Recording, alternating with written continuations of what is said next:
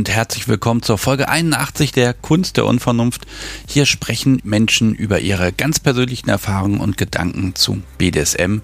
Und hier steht natürlich die Person und deren Perspektive im Mittelpunkt. Mein Name ist Sebastian Stix, ich bin selbst aktiver BDSMer und mein Job ist es hier, meinem Gegenüber das ein oder andere extra Detail zu entlocken. In dieser Folge spreche ich mit Heiko, 42 Jahre alt, Top-Rigger, mag Impact Play und ja, er ist seit über 20 Jahren schon mit dabei. Und hier gibt es eine kleine Hintergrundgeschichte von mir. Denn im Grunde sind wir uns vor 15 Jahren auf einem meiner allerersten Stammtische begegnet und seitdem immer wieder auf Stammtischen, auf Partys. Wir haben uns gesehen, wir haben miteinander mal gesprochen, aber so richtig ins Detail gegangen sind wir im Grunde nie. Das ist im Grunde so eine ganz normale Szenebekanntschaft, wie es sie halt immer wieder gibt. Aber welche Intentionen hat sein King? Gibt es da mehr als Seile? Wo kam das überhaupt her? Was ist seine Geschichte? Und ja, das habe ich heute alles mal fragen können. Und für mich war es bei dieser Aufnahme sehr, sehr spannend, mehr über die Person zu erfahren, der ich immer wieder und wieder begegnet bin. Gefühlt ist man offenbar so lange blind, bis man sich Zeit nimmt und auch mal zuhört. Und ich finde, ihr solltet das auch einmal versuchen mit Menschen um euch herum. Es lohnt sich auf jeden Fall. Bevor es jetzt aber hier weitergeht, noch eine Kleinigkeit. Denn es gibt ja äh, ganz viele Menschen, die die Kunst der Unvernunft in den letzten Jahren weiterempfohlen haben. An Freunde, Bekannte, auf Stammtischen, wo auch immer. nur deshalb hören so viele diesen Podcast. Dafür erstmal ein ganz großes Dankeschön. Und jetzt mag ich es euch ein bisschen leichter machen. Denn ihr wisst ja, es gibt äh, von jedem Folgencover so kleine Visitenkarten. Inzwischen insgesamt 76 Stück. Denn Letzte Woche ist hier der neue Stapel gekommen mit den Folgen 51 bis 76. Und wenn ihr zum Beispiel auf Stammtischen, Partys, Messeständen, wo auch immer ein paar von den Kärtchen auslegen möchtet, dann helfe ich euch da sehr gerne. Da schickt ihr mir einfach eine Nachricht mit der, der gewünschten Menge und einer Postanschrift. Die hebe ich auch nicht auf die Adresse, die wird danach gleich wieder gelöscht. Und äh, ja, dann bekommt ihr einen Umschlag und ja, dann könnt ihr die Karten in die Welt bringen und so hoffentlich dazu beitragen, dass noch mehr Menschen von der Kunst der Unvernunft erfahren. Denn ich weiß, bis heute gibt es immer noch ganz viele, die sagen, ich habe den Podcast gerade erst entdeckt und das soll doch am besten nie aufhören. Ja, und nun geht's los mit Folge 81 mit Heiko.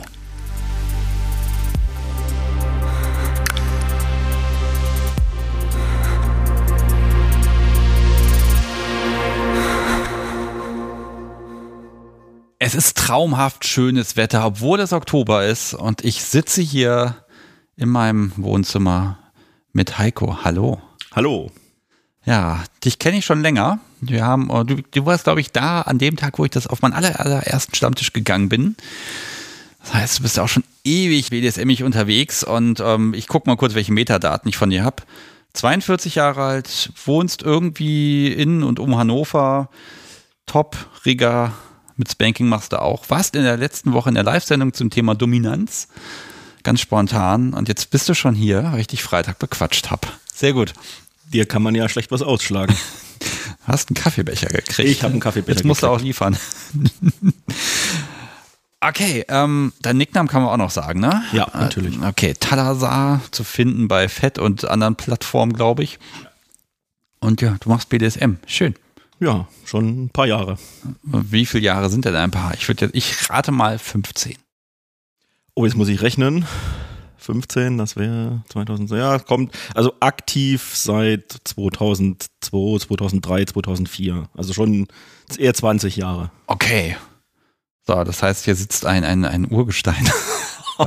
Zumindest was Erfahrung angeht. Ähm, ich frage mal direkt, die ganze Zeit über aktiv gewesen oder gab es ja. Pausen? Also nein, es gab natürlich Pausen, weil es gibt Phasen, wo es dir selber nicht so gut geht, dann willst du das nicht. Es gibt Phasen, wo du halt nicht die Möglichkeit hast, also nicht, nicht durchgehend. Okay, aber wieder zurückgefunden. Ja. So gehört das. Ja, alte Tradition, wir fangen mal vorne an. Wer hat dich denn auf die Idee gebracht, Quatsch zu machen?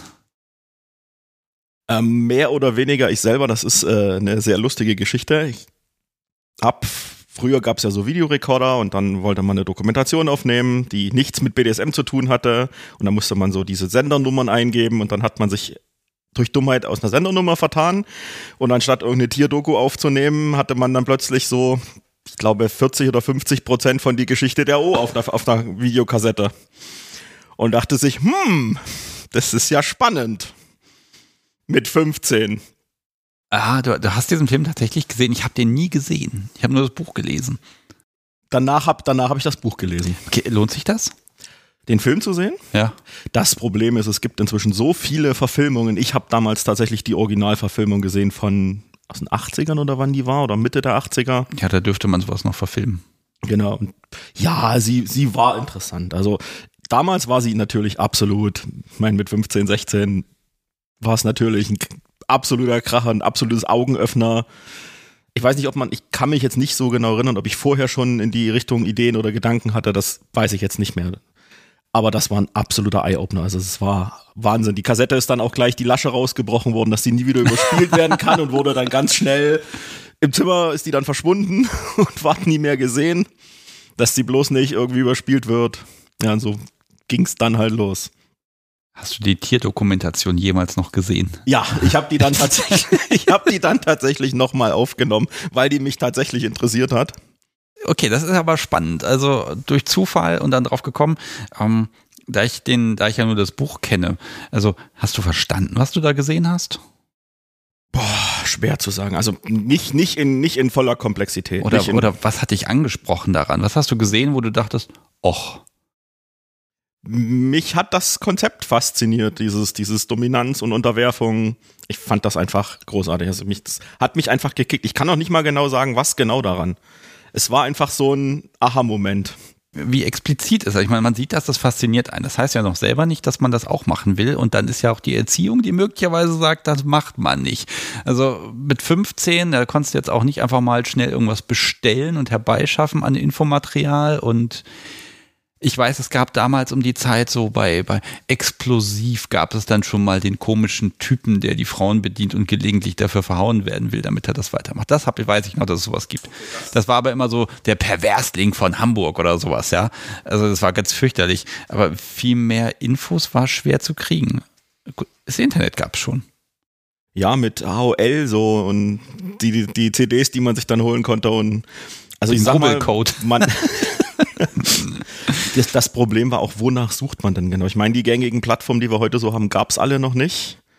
Und es ist auch lange Zeit dann wirklich nur im Kopf geblieben. Die, die Fantasien waren halt da und Gedanken. Und man hat sich die Kassette natürlich immer wieder angeguckt und immer wieder und hat gehofft, dass es irgendwann mal in der Fernsehzeitung drinsteht, so jetzt läuft es mal im Ganzen, weil man hatte ja nicht den ganzen Film, man hatte ja nur so 50 Prozent davon.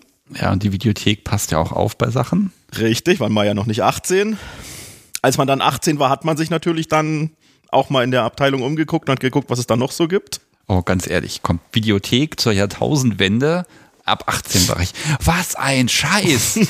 Entschuldigung. Aber das war, ich dachte so, jetzt gehst du mal da rein. Na, mit BDSM hatte ich schon so ein bisschen angefangen zu der Zeit. Also, da hatte ich ja so ein bisschen was schon gemacht. Mein Gott, was ein Mist. Jetzt muss man noch dazu sagen, ich komme aus einer Kleinstadt. Ja, ich auch. Und da sind ja die Videotheken nicht so wie in Großstädten. Da ist das dann, da kennt man ja auch noch jeden, der da irgendwie wohnt und äh, das macht es dann nochmal schwieriger, dass man dann ganz verstohlen, ganz schnell rein und geguckt und ganz schnell wieder raus. Ja, man wird vor allem beraten. Nee, das war zum Glück nicht. Okay, also nein, ich bin, als ich das erstmal in der Abteilung war, wurde ich beraten. Ah, okay, darfst du ja sein? Ja, jetzt darf ich. Ja, wunderbar. Wie kann ich dir weiterhelfen? Nee. Ich guck mich erstmal um. Ich glaube, das erste, was ich gesehen habe, war irgendwas mit Oma. Also ich dachte, oh, wo bin ich denn hier? Also das war spannend. Ne? Vor allem, du hast ja diese ganzen Cover da stehen. Es waren aber, glaube ich, DVDs. Das meiste waren DVDs schon. Okay, äh, hast du in der Videothek was mitgenommen in dem Bereich? Hast du was gefunden? Boah, das weiß ich nicht mehr. Ja, ich habe auf jeden Fall dann den kompletten Film mir erstmal mitgenommen, weil den hatten sie dann.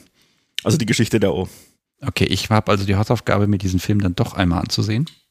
Hab ihn zu Hause stehen, ich kann ihn dir vielleicht mal mitbringen. Oh ja, sehr gut. Das packe ich dann vielleicht noch mal hinten dran an die Folge oder so, mal, wer weiß. Wobei, ne, es ist ja immer bei, bei so Medien und Filmen ist ja mal so mein Maßstab. Inzwischen, wenn ich mich nicht aufrege, dann ist es okay. Oh, okay. Ne, besser wird's nicht. Ähm, ja, das heißt, die Fantasie ist da, du weißt, das gibt es, das machen auch andere. Ja, braucht man ja nur Menschen zum Spielen. Ja, das hat dann noch ein bisschen gedauert, weil dann kam halt, äh, mein, ich bin, das war um die 2000er-Wende, dann kam halt Wehrpflicht und da musste man ja hin und dann ist man da auch hingegangen und hat sich natürlich erstmal erledigt. Und ja, dann irgendwann hat sich das mit dem Internet so ein bisschen mehr. Man hat dann so Chatrooms gefunden und dann, ja, dann hat sich dann irgendwann mal was ergeben und dann hat man das erste Mal ganz vorsichtig, ganz vorsichtig angefangen zu spielen. Also wirklich so mit, man gibt mal einen Klaps auf den Hintern und hält mal die Hände fest oder nimmt mal ein Tuch und fesselt die Hände. Also wirklich ganz langsam und ganz vorsichtig daran getastet. So wie, denke ich mal, 95 Prozent angefangen haben. Ja, also ich, ich muss auch sagen, man hat dieses, oh, ich mag mal fesseln, ich mag mal auf dem Popo hauen und das ist sehr, sehr unschuldig, finde ich. Und ähm, aber ist das dann schon SM? Oder ist das ein, ich will das nur mal ausprobieren? Ich finde das, äh, ja, das schwierig zu sagen. Ich glaube, das ist noch nicht SM, weil ich gehe mal von aus, dass in geschätzt 80 oder 85 Prozent der Schlafzimmer, das alles passiert, ohne dass das die Leute SM nennen. Oder sich sogar hinstellen und sagen, oh, SM, das ist ja pervers. Ohne zu wissen, dass sie Teile davon vielleicht selber praktizieren und das halt nicht so benennen. Ja, das ist klar. Es ist ja auch ein Schritt, das so zu benennen. Ne? Ich bin einer von diesen Perversen. Ne? Ich, ich, ne? Also das, das ist ja durchaus eine, so, so ein mentales Ding, was man akzeptieren will, muss, kann, soll, keine Ahnung. Ähm, aber so dieses, äh, dieses Mindset, also gerade wenn du dann an, anfangen kannst zu Alta Vista vor Google. Oh Gott, da kann ich mich gar nicht dran erinnern. Okay, ähm, also es war, gab schon Google, sehr gut. Ah, es ist immer schön, diese, diese Zeitreise in die Vergangenheit. Ich weiß, die Hälfte des Publikums denkt so, oh, man muss ja jedes Mal damit anfangen. Aber ja, es war alles anders. Nein, ich nehme das jetzt, wir gehen auch gleich ein bisschen voran, aber ich mag noch so ein bisschen darauf rumhängen, dieses, ich krieg das mit und ich glaube, diese, diese, diese eigene Rolle dann auch festzustellen, ich möchte was machen oder ich finde es interessant und dann auch einen Plan zu haben, was, was würde ich denn gerne tun? Ähm, wo, wo kam das Wissen her? Oder war wirklich also dieses, Hauptsache ich finde jemanden, mit dem ich irgendwas probieren kann? Also ich sag mal so, das war dann eine feste Freundin und das hat sich dann halt auch rausgestellt, dass sie das gut fand und dann hat sich das halt, sagen wir mal, langsam gesteigert von Einklaps zu halt dann auch mal ein bisschen fester und dann ist man irgendwann mal, ich habe damals in Bayern unten gelebt, halt mal nach München gefahren und hat dann weil passenderweise, ich bin durch sie zum Reitsport gekommen, hat sich dann halt eine Reitgerte gekauft. Und Natürlich. das war dann schon sehr witzig, die dann halt auch im Laden dann mal zu gucken, hat schon Spaß gemacht und die dann halt auch später so, man, man konnte ja sagen, okay, die, was willst du mit der Gerte? Ja, ich bin nicht Reit, ja, dann kann man natürlich auch eine Gerte haben. Ja, natürlich. Und die Besitzer solcher Läden wissen natürlich auch, dass Gärten ein Verschleißteil sind.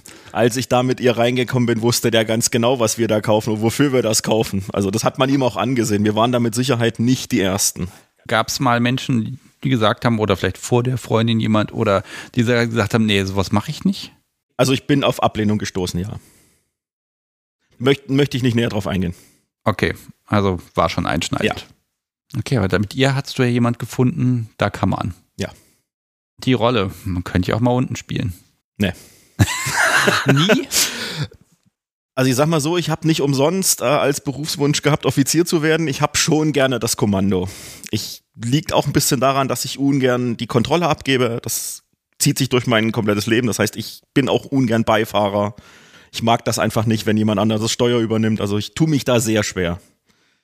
Also ich glaube, selbst wenn ich die Ideen hätte oder die Fantasien, dann würde es daran scheitern, dass ich halt mich nicht jemandem anderen die jemand andere die Kontrolle überlassen kann. Ja gut, das muss ja nicht Kontrolle sein, aber das kann ja auch, kann ja auch technische Gründe haben. Also hier, ein guter Dom, der lässt, probiert alles an sich selber aus und hm, hm, hm. Das also, tue ich, das tue ich wohl. Also wenn ich mir ein neues Spielzeug kaufe, zum einen probiere ich das aus, wie wirkt das? Auf einer Hand oder auf dem Oberschenkel bei mir selber. Und dann übe ich damit auch, so lächerlich wie das jetzt klingt, an dem Kissen, bis ich halt von zehn Schlägen zehn Schläge treffe, da wo ich sie treffen will. Gerade bei Sachen, die halt länger sind, eine, eine längere Peitsche oder sowas, wo du halt wirklich dann auch gezielt da treffen willst, wo du treffen willst. Das ist ja extrem vorbildlich. Ja, es soll ja Spaß machen. Ich will ja niemanden verletzen dabei. Also natürlich, ne? Im also, Rahmen. Also man kannst du dein Popo bitte so halten, dass es hinterher heißt, ich hätte immer getroffen. Muss er halt schnell reagieren. Jetzt hast du da jemanden, ihr geht auch mal raus und kauft auch Zubehör. Leute, man ist ja, wenn, wenn man zu zweit ist, dann, dann kann man ja so, dann entwickeln ja Menschen so ihr eigenes Paar BDSM. Und dann kann man noch ein bisschen was googeln und hier und da, aber irgendwann kommen noch andere Leute dazu. Wie schnell ging das? Das hat sich tatsächlich komplett anders ergeben. Das hat sich dann erst ergeben, als ich mit der Bundeswehr aufgehört hatte, aus äh, gesundheitlichen Gründen. Und dann war man halt krank, weil man sich einen Fuß verletzt hatte, lag dann zu Hause und dann war das Internet und dann war das Internet schon viel besser. Dann war das nämlich nicht mehr eine ISDN-Leitung oder hier Modem mit einwählen, sondern dann gab es schon DSL und dann hat man mehr Zeit da verbracht, weil nicht die Uhr getickt hat. Und ja, dann, dann, dann googelt, weil man weiß ja dann schon, was man da macht und dann googelt man das und dann findet man dann halt diverse Seiten und dann fand ich halt damals DSZ. Und dann, ja, dann gab es da halt so einen Chat und ja, dann hat sich das mehr oder weniger so ergeben. Dann bin ich umgezogen und irgendwann haben wir dann so eine Gruppe von jüngeren Menschen gebildet, die in dem Raum hier Hannover, Magdeburg. Und irgendwann meinte dann jemand, hey, komm doch mal mit nach Hannover auf den Stammtisch. Und ich so, hm, das muss ich mir erstmal überlegen, weil das in, mit einer Person machen ist eine Sache, sich dann aber gegenüber anderen, die man nicht kennt, ist schon noch was anderes. Also ich sehe mich jetzt nicht als sehr verschlossenen Menschen. Ich kann auf Leute zugehen, aber denen dann sagen, hey, hier, ich bin pervers und dann stellt man sich das so vor, da sitzen dann so 20 Leute, die gucken einen dann an und fragen einen dann aus und so war es dann aber natürlich ja, nicht. Und alle in Anzügen und mit dem Flugzeug angereist. Ja, und mhm. so, so war es dann absolut nicht. Ähm, war, war, das schon das Domsröschen? Nein, das war noch im Odeon. Oh, das also, war der, der Stammtisch im Odeon. Okay, also wir sind jetzt so 2004, 2005, kommt 2007. 2007, okay, also kurz bevor ich eingestiegen bin. Genau, kurz vorm Domröschen. Also es waren noch die letzten fünf, sechs Stammis dann in, im, im Odeon. Okay, also für die Menschen, die das nicht kennen, es gab in Hannover tatsächlich für, ich weiß nicht, drei Jahre oder so, gab es ein, eine BDSM-Kneipe, das Domsröschen und ähm, das war dann auch so mein Einstieg. Ähm, das war halt wirklich, ja, da waren halt kinky Leute. Und der Stammtisch war voll, so 70, 80 Leute, das war rappelvoll, der Laden. Also ich will ja gar nicht so viel von, von mir erzählen. Okay, erster Stammtisch. Du gehst da hin. Ihr, seid ihr oder du? Wir sind zu zweit hingegangen. Okay. Das war die, die Administratorin dieser Jugendgruppe da in der SZ, die, wo ich da mit drin war. Und dann, die sagt halt, komm doch mal nach Hannover und guck dir das mal an. Ja, natürlich. Das waren Zeiten, da konnte man sich noch äh, so Fahrten mit dem Auto mal eben nach Hannover leisten. Da war der Sprit noch nicht so teuer.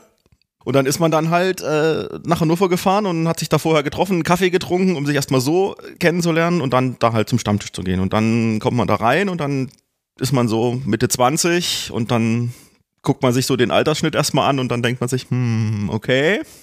Okay, die waren dann schon, ein Großteil war halt dann über 50. War schon, es war halt, es ist jetzt anders auf dem Stammtisch als damals, finde ich. Der Schnitt ist jünger geworden, glaube ich, was wahrscheinlich durchs Internet auch kommt, dass sich halt jetzt mehr die Leute übers Internet und dann sagen, hey, hier ist ein Stammtisch und da gehe ich jetzt hin. Ja, ich würde sowieso sagen, man ist da ein bisschen freier. Auch die, die Schwelle, das zu machen, ist nicht mehr so groß. Die, es ist nicht mehr ganz so, es hat nicht mehr so verrucht. Ne? Ja, das, das ist halt, das kann man halt machen. Ja, dann kamen ja diese Filme da, wo dann jetzt jeder meinte, jetzt muss er mal BDSM ausprobieren. Dadurch ist es, ich sag mal, für viele einfacher geworden, damit zu sagen, hey, ich mach sowas und ich gehe da mal hin. Das war halt auch Anfang der 2000er noch nicht so, finde ich. Ja, also ich hatte damals auch noch wirklich Berührungsängste und habe wirklich ein bisschen gebraucht, bis ich entschlossen habe, okay, das mache ich. Worüber, worüber habt ihr denn da geredet auf dem Stammtisch? Das ist jetzt 15 Jahre her, das war, also man hat sich erstmal ganz normal unterhalten. Also viele glauben ja, man geht da auf den Stammtisch und dann wird da nur über BDSM geredet und dann geht man auf den Stammtisch und stellt dann fest, die Leute reden über ihr Wochenende oder reden über ihre Arbeit. Ich sag mal, von, beim vielen Stammtischen ist es so, dass man vielleicht so 10, 15 Prozent über BDSM redet und ansonsten trifft man sich da halt mit Freunden, so wie es halt, als ob man in eine Kneipe geht, also vom Gefühl her. Ja, ich, ich glaube, die eigentlich, also klar, für neue Leute ist natürlich Wissenserwerb, Leute kennenlernen, nicht mehr alleine sein, ein ganz wichtiger Aspekt. Ja. Äh, wenn man da länger hingeht, auch wenn man einen Partner hat, viele kommen ja dann nicht mehr wieder, weil sie sind jetzt verpartnert und dann können sie das ja zu Hause machen. Ähm, aber wenn, wenn man dann trotzdem noch hingeht, dann entsteht da dieser Effekt, man hat viele Freunde und Bekannte und man hat einen Ort, wo man die mal gesammelt trifft, die könnte man alle gar nicht einzeln besuchen und treffen. Das wäre völlig unmöglich, ne? Und äh, das ist halt so, ja, ein bisschen wie Schule, ne? Ja, ich, da trifft man sich halt. Ich sehe das anders. Ich, also heute nennt man ja dieses Wort Networking. Man, man hat dann halt Freunde und dann hat man unterschiedliche Interessen und irgendwann kommt man dann halt auch mal über Themen ins Gespräch, weil andere halt andere Sachen machen man das im Gespräch mal aufschnappt, dann hat man nachfragt, hey, wie machst denn du das? Oder es gibt ja dieses lustige Wort, dass dich dann die sowieso Subi-Talk machen. Das machen Doms natürlich auch. Wir unterhalten uns ja auch über, hey, wo hast du diese Peitsche jetzt her? Oder wo hast du die Seile, wo hast du deine Seile gekauft? So kommt man dann halt ins Gespräch und dann kommen natürlich auch solche Themen dann. Ähm, wenn, wenn der Altersschnitt so, so hoch war, eher bleibt man eher so in der jungen Clique oder ist das eher Durchmischung? Also inwieweit ist dann auch dieser, dieser generationenübergreifende Austausch da? Nach einer Weile mischt sich das. Also das tauscht dann schon. Weil man merkt dann, ja, die sind gar nicht so schlimm, wie man denkt, oder die, die akzeptieren einen dann auch als Jüngerer. Auch wir hatten das im Call, auch wenn man wenig Erfahrung hat, wird man dann halt schon damit aufgenommen und nicht so, ja, was machst denn du hier und du hast ja keine Ahnung und lern du erstmal und komm dann wieder. Das so war es nicht. Jetzt komme ich doch mal dann doch auf den Kick, wenn du jetzt schon ein paar Jahre was gemacht hast mit ihr. Wie, also wie kommt es raus, dass sich so ein bisschen rausbildet, das macht mir Spaß und was nicht? Also was habt ihr probiert oder was hast du probiert, was hat dir Spaß gemacht und welche Sachen sind vielleicht auch nicht so deins? Also was ich sehr schnell festgestellt habe, ist, dass ich sehr auf, ich sag mal so Spanking und sowas stehe, aber nicht unbedingt um Schmerzen zuzufügen, sondern ich mag es, wenn ich mag es, wenn jemand reagiert. Okay, dann, auf das, was ich tue. Dann nehmen wir doch mal, ich habe ja dick in Rot aufgeschrieben Reaktionsfetischist. Da mache ich jetzt schon mal einen Haken dran, weil ich weiß, wir reden jetzt drüber. Ja. Das sagen ganz viele Reaktionsfetischist. Das ist erstmal meine Behauptung, alle BDSMer müssen Reaktionsfetischisten sein, weil sonst könnten sie auch Kissen verprügeln. Wir wollen ja Reaktionen. Ja, das kannst du so nicht sagen. So ein wirklich echter Hardcore-Sadist, dem es wirklich darum geht, da seine, seinen Sadismus auszuleben, dem ist das egal, ob sein Gegenüber da jetzt nicht reagiert und das einfach stoisch erträgt oder reagiert. Für ihn geht es dann halt, oder mein Bild davon, geht es halt darum, seinen Sadismus auszuleben. Ich kann für mich persönlich sagen, ich kann mit jemandem spielen, der wenig aushält. Dann kann ich mich runterschrauben auf, sagen wir mal, 10% von dem, was ich machen würde. Oder ich kann halt, wenn ich mit einer wirklich Masochistin spiele, auch sagen, ich guck mal, wie weit ich gehen kann. Die Reaktion ist das, was mich kickt. Also, das muss ja noch nicht mal, das muss ja noch nicht mal Spanking sein. Das ist ja alleine schon, wenn man einfach jemanden die Hand so ganz leicht an den Hals hält, der Blick, der, der, das, der Blick in die Augen das ist das, was sich bei mir verändert hat, äh, zum, ich sag mal jetzt, die Geschichte der Ursachen, wo ja die so den Blick zu senken und nicht in die Augen zu schauen. Und das sind die Punkte, wo ich mir sage, das will ich absolut nicht, das stört mich, weil ich will ja den Blick sehen. Das ist ja das, was mich kickt. Ich will, wenn ich den Mund zuhalte, sehen, wenn kurz die Luft etwas knapper wird und dann halt diese leichte Panik in den Augen zu sehen ist, das will, das, das ist ja das, was ich sehen möchte, was mich kickt. Okay, also du, du willst sehen, du willst, also was für eine Reaktion ist denn eine gute Reaktion für dich? Also stoisch ertragen ist, ist, schon mal doof. Das ist doof. Da kann ich, also da muss ich ehrlich sagen, das würde ich ein, zwei Mal machen und dann würde ich sagen, ja, sorry, das passt einfach nicht. Es soll, es soll ja auch mir was geben. Es soll ja beiden Spaß machen. Wir, wir tun die Sachen ja, weil es beiden Spaß macht. Ich meine, wir machen ja nichts, was jetzt nur uns toll, was wir jetzt toll finden und äh, Sobi oder wer auch immer unser Gegenüber dann sagt, nee, das hat mir nicht gefallen, das und dann machen wir es trotzdem wieder genauso, weil, also. Ja, aber das wäre ja dann, guck mal, das ist doch dann der Punkt der Hingabe, das ist dann für dich. Weil es dir Spaß macht, passiert es. Es muss deinem Gegenüber nicht unbedingt Spaß machen. Da reicht es ja, wenn dein Gegenüber den Spaß daraus zieht, dass es dir gefällt. Also, wie wichtig ist es, dass, dass ihr beide währenddessen Spaß habt? Das ist mir sehr wichtig. Es muss nicht in dem Moment Spaß machen, aber es, es soll danach, soll es schon beiden Spaß gemacht haben. Das ist wichtig dass für beide das ein erfüllendes Erlebnis ist. Was ist denn eine Reaktion, die du, wo du sagst, die ist gut? Also was ich sehr gerne mache, ist, wenn ich zum Beispiel sage, okay, ich bestrafe jetzt mit einem Rohrstock, dann nehme ich den Rohrstock und dann lasse ich den so ganz leicht mal irgendwo und dann hole ich aus und man hört dieses Geräusch. Wenn dieser Rohrstock durch die Luft pfeift, gibt es ein ganz extremes Geräusch. Ich muss noch nicht mal treffen. Mir reicht schon zu sehen, wie dann mein Sobi gegenüber zuckt und einfach kurz verkrampft, weil es genau weiß, jetzt passiert irgendwas. Und es passiert aber gar nichts. Und wenn dann zum Beispiel dann so kommt so, ich weiß nicht, ob ich das jetzt sagen darf, du A. Punkt, Punkt, Punkt. Du darfst das sagen, du Arsch, darfst du völlig sagen. Wenn dann sowas halt kommt, das, wo ich genau weiß, jetzt habe ich, jetzt bin ich in diesen Kopf reingekommen, jetzt habe ich es provoziert und dann zu sehen, jetzt kommt wirklich der Schlag und dann wieder die Reaktion zu sehen, das ist das, was mich reizt. Das kann mit einem leichten Schlag sein, das kann, wie gesagt, auch dann schon mal fester sein, weil es gibt ja auch einen Unterschied zwischen Spielen und Bestrafen für mich, wo ich das dann doch klar trenne, wo ich dann halt auch wirklich mal das dann durchziehe als Bestrafung oder nochmal härter zuschlage, wo es dann halt wirklich auch erst am Ende erfüllend ist, wo es halt wirklich weh tut für die Zeit, weil soll ja eine Strafe sein und keine Belohnung, muss man ja schon trennen. Okay, du, du springst schon ein bisschen schnell, aber ich habe Strafe hier tatsächlich stehen. Seit fünf Minuten.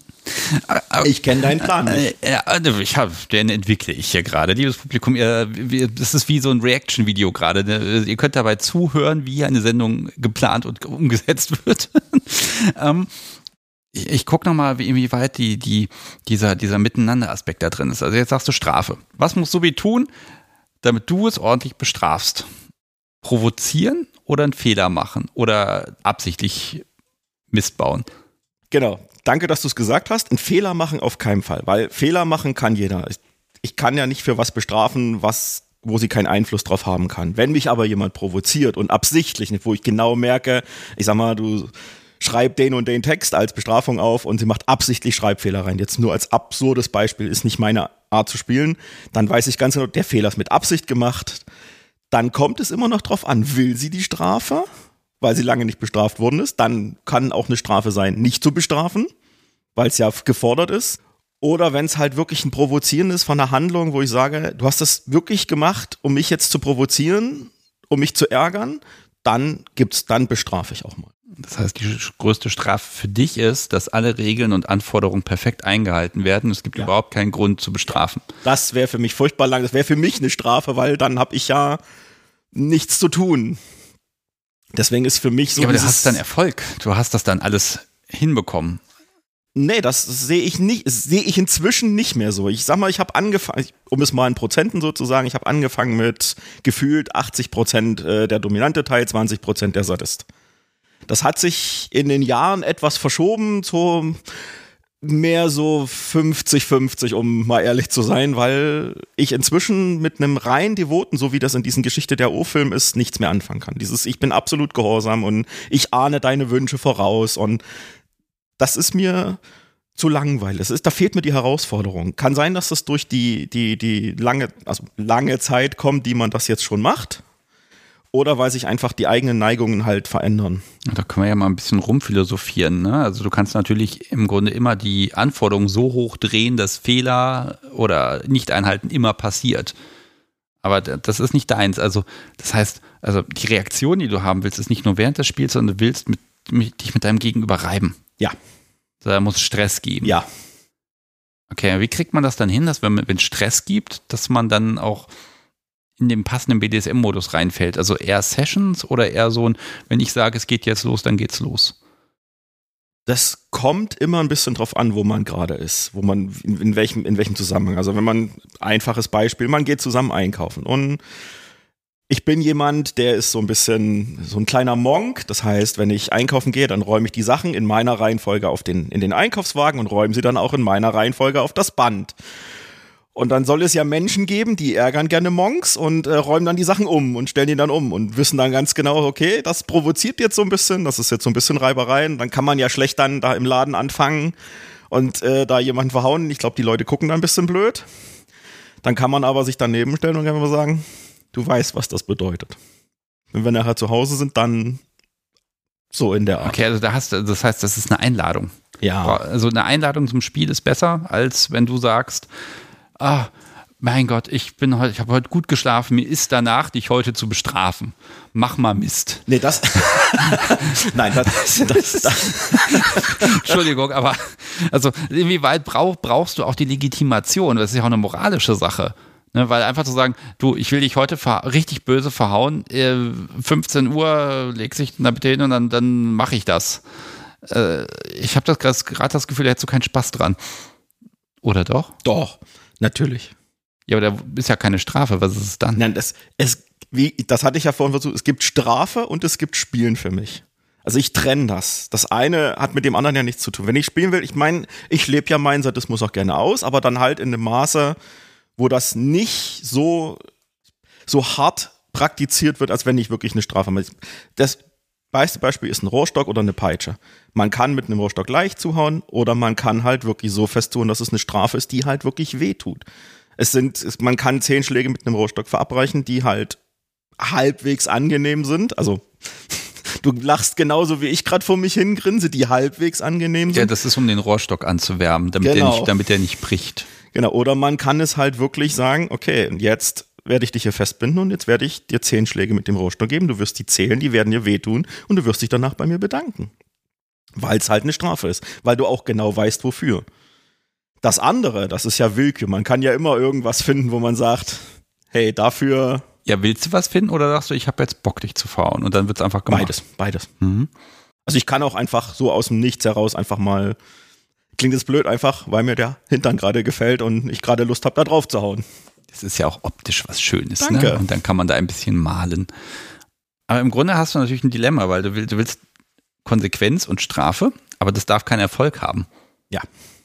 Ich, ich überlege gerade, ob wir einen besseren Begriff für Strafe finden, weil, weil ne, wir wollen ja nicht Erfolg damit haben. Wir wollen ja nicht, wir wollen ja nicht, dass eine Besserung eintritt. Genau, ich will ja, ich will ja den Charakter nicht ändern. Das wäre ja, also für mich wäre es das Schlimmste, wenn ich mit jemandem auf lange Sicht spiele und sich der Charakter so verändert, dass diese, dass dann so eine Art Angst da ist oder der, der Wunsch, so perfekt zu werden, dass ich keinen Grund mehr habe zu bestrafen. Ich will ja weiter, dass eine gewisse Provokation da ist und der Reiz, also es ist wie so, wie so ein Reiz, gegenseitig. Ich habe mal gelernt, wenn ich sage, es ist eine Strafe, dann da tut es ja auch mehr weh. Ja. Dann ist das ja ein ganz anderes Mindsetting. Und dann, ja, ist ja im Prinzip das Ziel immer eine, eine Verhaltensänderung. Und jetzt willst du genau das nicht. Ich, ich schlage vor, wir suchen jetzt einen anderen Begriff für Strafe. Äh, wir haben halt dieses, diesen gesellschaftlichen Erziehungsgedanken und der soll ja genau nicht sein. Und Strafe ohne Erziehungsgedanke dahinter ist natürlich, äh, was ist das? Na doch, nenn, nenn es doch einfach Kurzzeiterziehungsgedanke. Der, der Effekt soll so vielleicht so ein, zwei Tage oder mal eine Woche, so, je nachdem, wie lange das halt dauert, bis da gewisse Stellen wieder belastbar sind. Und dann kann das ja von vorne losgehen. Das ist wie so, ein, wie so, wie so, eine, wie so eine Endlosschleife, sehe ich das. Das ist Perpetuum mobile. okay, also ich, ich rufe jetzt einfach mal das Publikum auf. Anderes Wort für diese Art der Strafe. Es muss funktionieren, also man muss, man muss irgendwie auf Provokation reagieren können. Ähm, ich überlege ja die ganze Zeit, ob das einfach Belohnung ist. Aber hm, dafür tut es ja zu sehr weh und das ist ja auch irgendwie vermessen. Ne? Also irgendwie muss man in dieses Setting reinkommen. Vielleicht ist die Frage, was man bestraft. Ich glaube, eine echte Strafe würde ich aussprechen und durchführen, wenn keine Provokation kommt und mir damit die Möglichkeit der, der Strafe genommen wird. Du hast dich letzte Woche nicht bemüht, mich zu ärgern. das geht du, so nicht. Du, du, warst zu brav, du musst bestraft werden. Mhm. Ja, damit sind wir wieder bei Willkür.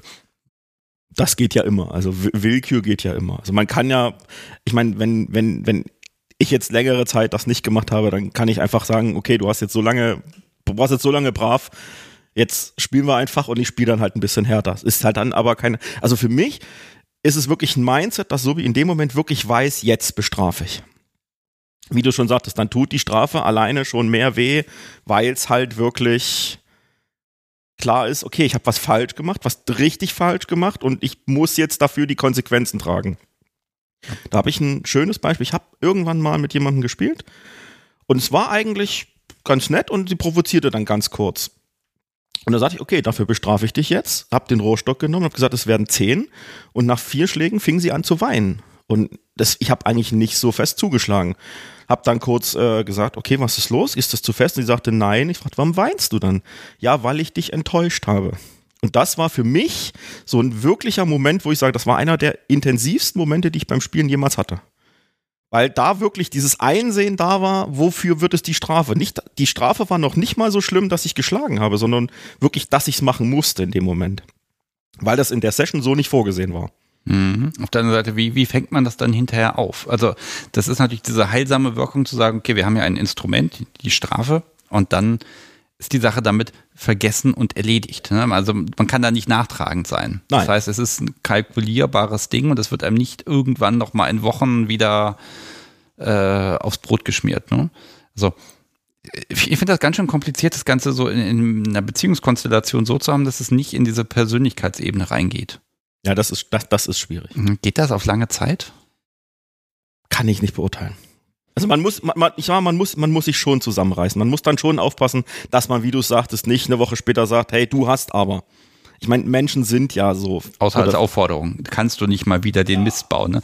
Ähm, nein, aber auch so auf, auf lang, also funktioniert das? Also die Person, die jetzt zum Beispiel, die das so getroffen hat, dass sie dich enttäuscht hat, wäre das Beziehungs fähig sozusagen? Wäre das was, wo man sagen kann, okay, mit der Person kannst du lange eine Beziehung führen, weil, ich weiß nicht, ob du das hast, das können wir auch offen lassen, aber wäre das, was du sagst, hm, das funktioniert auf lange Sicht nicht, weil dann ist jedes Mal eine, eine riesen, eine, ein, ein zu großer mentaler Ballast da, wenn es dann zu dieser Bestrafung kommt.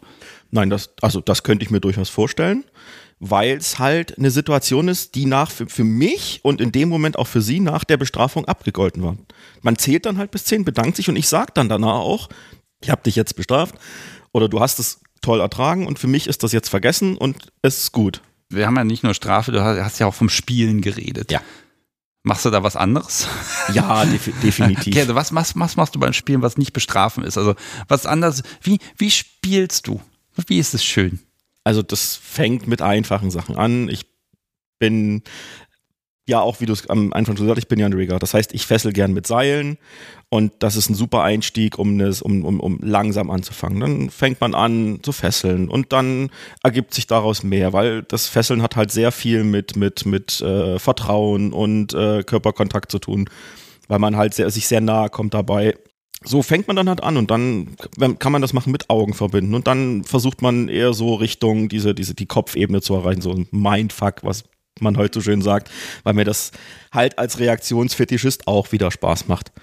Ich bin der Meinung, wenn man in den Kopf von jemand nicht reinkommt, dann kann man sich mechanisch die Sachen abspulen, aber das ist dann für beide nicht erfüllend. Und weil du sagtest, Spielen, dann nimmt man halt, äh, man, man kann mit Federn jemanden wie so eine Art kitzeln oder man, man, ich spiele sehr gerne mit meinem Vlogger, das ist so eine ganz lange Peitsche mit so ganz vielen weichen äh, Strippen dran und die kann man dann halt auch nehmen und einfach, wenn jemand mit verbundenen Augen da liegt, mit, mit dem Vlogger einfach über die, ganz vorsichtig über die Haut und dann steigert man das langsam oder ähm, man nimmt Kerzenwachs und also es gibt verschiedenste, es gibt wirklich verschiedenste Sachen, auch mit, auch mit den Händen. Einfach anfassen, streicheln. Es gibt Okay, aber das ist dann so der, der Kreativbereich. Ja, das, das heißt, Strafen ist also hoch ritualisiert und folgt auch möglichst einem festen Ablauf. Ja, um es halt diesen Strafcharakter zu geben. Um es wirklich von dem reinen Spielen, wo, wo es wirklich darum geht, dass beide ihren Spaß dran haben, zu trennen. Okay, das ist dann aber auch ein, ein äh, ritualisiertes, regelbasiertes Ding, was wahrscheinlich nur ein paar Minuten geht. Das kommt drauf an. Okay, was ist denn eine lange Strafe? Du kannst ja nicht sagen, du kriegst jetzt 2000 Mal mit dem Rohrstock. Das kannst du ja nicht ewig steigern. Nein, also kannst du schon, wenn dein, dein Subi ein Kissen ist, aber sonst wird das schwierig. Ja, man kann, also die Zahl 10 ist ja flexibel. Das ist ja, man, es ist, es ist ja nicht so, dass man jetzt die, die, die, die 10 Schläge mit dem Rohrstock in 20 Sekunden runterarbeiten muss. Das kann sich ja durchaus hinziehen. Wenn die Zahl ein bisschen höher ist, dann dauert das. Man lässt sich ja Zeit. Also nur weil das eine Strafe ist, ziehe ich das nicht in einem Tempo durch, wo ich sage, das ist mein Tempo, sondern ich gucke dann schon, dass es trotzdem noch ertragbar ist und das kann noch ein bisschen dauern. Und man kann dann auch immer noch sagen, so, und jetzt äh, bleibst du da mal noch 15 Minuten knien und denkst nochmal drüber nach und verinnerlichst das nochmal. Das klingt jetzt blöd. Aber das ist dann Teil der, das ist dann Teil der, Sprach, der, der Strafe. Es ist, ja, dann noch der Zeitfaktor hinterher, ne, der das nochmal genau. nachwirken lässt. Um nochmal runterzukommen, um nochmal, gerade wenn man dann irgendwo sitzt und dann merkt man, wie das dann wehtut und das dann tiefer geht und danach ist dann, das ist halt der Unterschied. Also es ist, es ist ritualisiert, du hast recht. Lass, lass mich zum Strafen nochmal die letzte Frage stellen. Macht dir das Spaß? Ich müsste lügen, wenn ich sagen würde nein. Okay. Also es ist, ich mache es, ich mache es ungern, weil das halt auch ein Punkt ist, wo ich dann halt unter Umständen auch an mein Level gehe. Also an, mein, an meine eigene Grenze gehe. Wo ich sage, okay, jetzt schlage ich eigentlich mit dem Maße zu, was ich eigentlich so gar nicht vorhatte, was ich so nicht wollte. Weil auch da grenze ich halt schon ab. Jetzt haben wir über BDSM gesprochen, also über Spanking und über dies und wir werden auch noch später über Seide reden und Bestrafung und all das. Wie sieht's denn aus mit Sex und Sexualität? Gehört das dazu? Ja, natürlich. Ist für mich ist es ein Teil. Das ist untrennbar miteinander verbunden. Also in 90 Prozent der Fälle. Es sei denn, ich treffe mich wirklich mit jemandem nur zum Fesseln oder nur um eine Spank reine Spanking-Session, dann nicht. Ich mal, komme ich doch wieder drauf. Strafe und Sex. Wir kommen Nein. davon nicht weg. Nein, aber das ist so, also inwieweit findet Sexualität statt und äh, Befriedigung deine und die deines Gegenübers, ist das wichtig? Gehört das wirklich mit dazu? Und äh, also inwieweit vermischt sich das auch? Für mich gehört es auf jeden Fall dazu. Es ist, für mich ist es, es ist ein Teil meiner Sexualität. Viele sagen ja, BDSM und Sex hat nichts miteinander zu tun oder sollte man trennen. Goldenes Buch und so. Du hattest das Thema ja.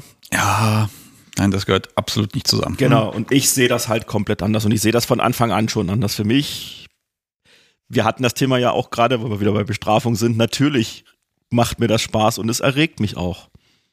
Und ja, ich will natürlich irgendwann meistens auch meinen Spaß haben, aber es sollen beide ihren Spaß dabei haben. Ich weiß, ich rede ein bisschen drum rum gerade. Das ist völlig in Ordnung. Nein, aber ich, ich gehe jetzt auch mal so in den Themenbereich rein. Ähm, also wenn ich dich richtig charakterisiere, weil du ja Entscheidungen treffen kannst, du hast Macht. So, und ich habe irgendwann gelernt, Menschen, die Macht geil finden, die finden auch Kontrolle geil. Ja. So, und damit komme ich in den Alltag in Richtung DS und Regeln und Zeugs, wie immer natürlich. Also da, und da sagst du mir eben aber, dass es eher so Session-basiert ist. Also, wie kann man sich denn da zurückhalten? Oder wo sagst du, dass es zu viel Macht für dich und zu viel Kontrolle?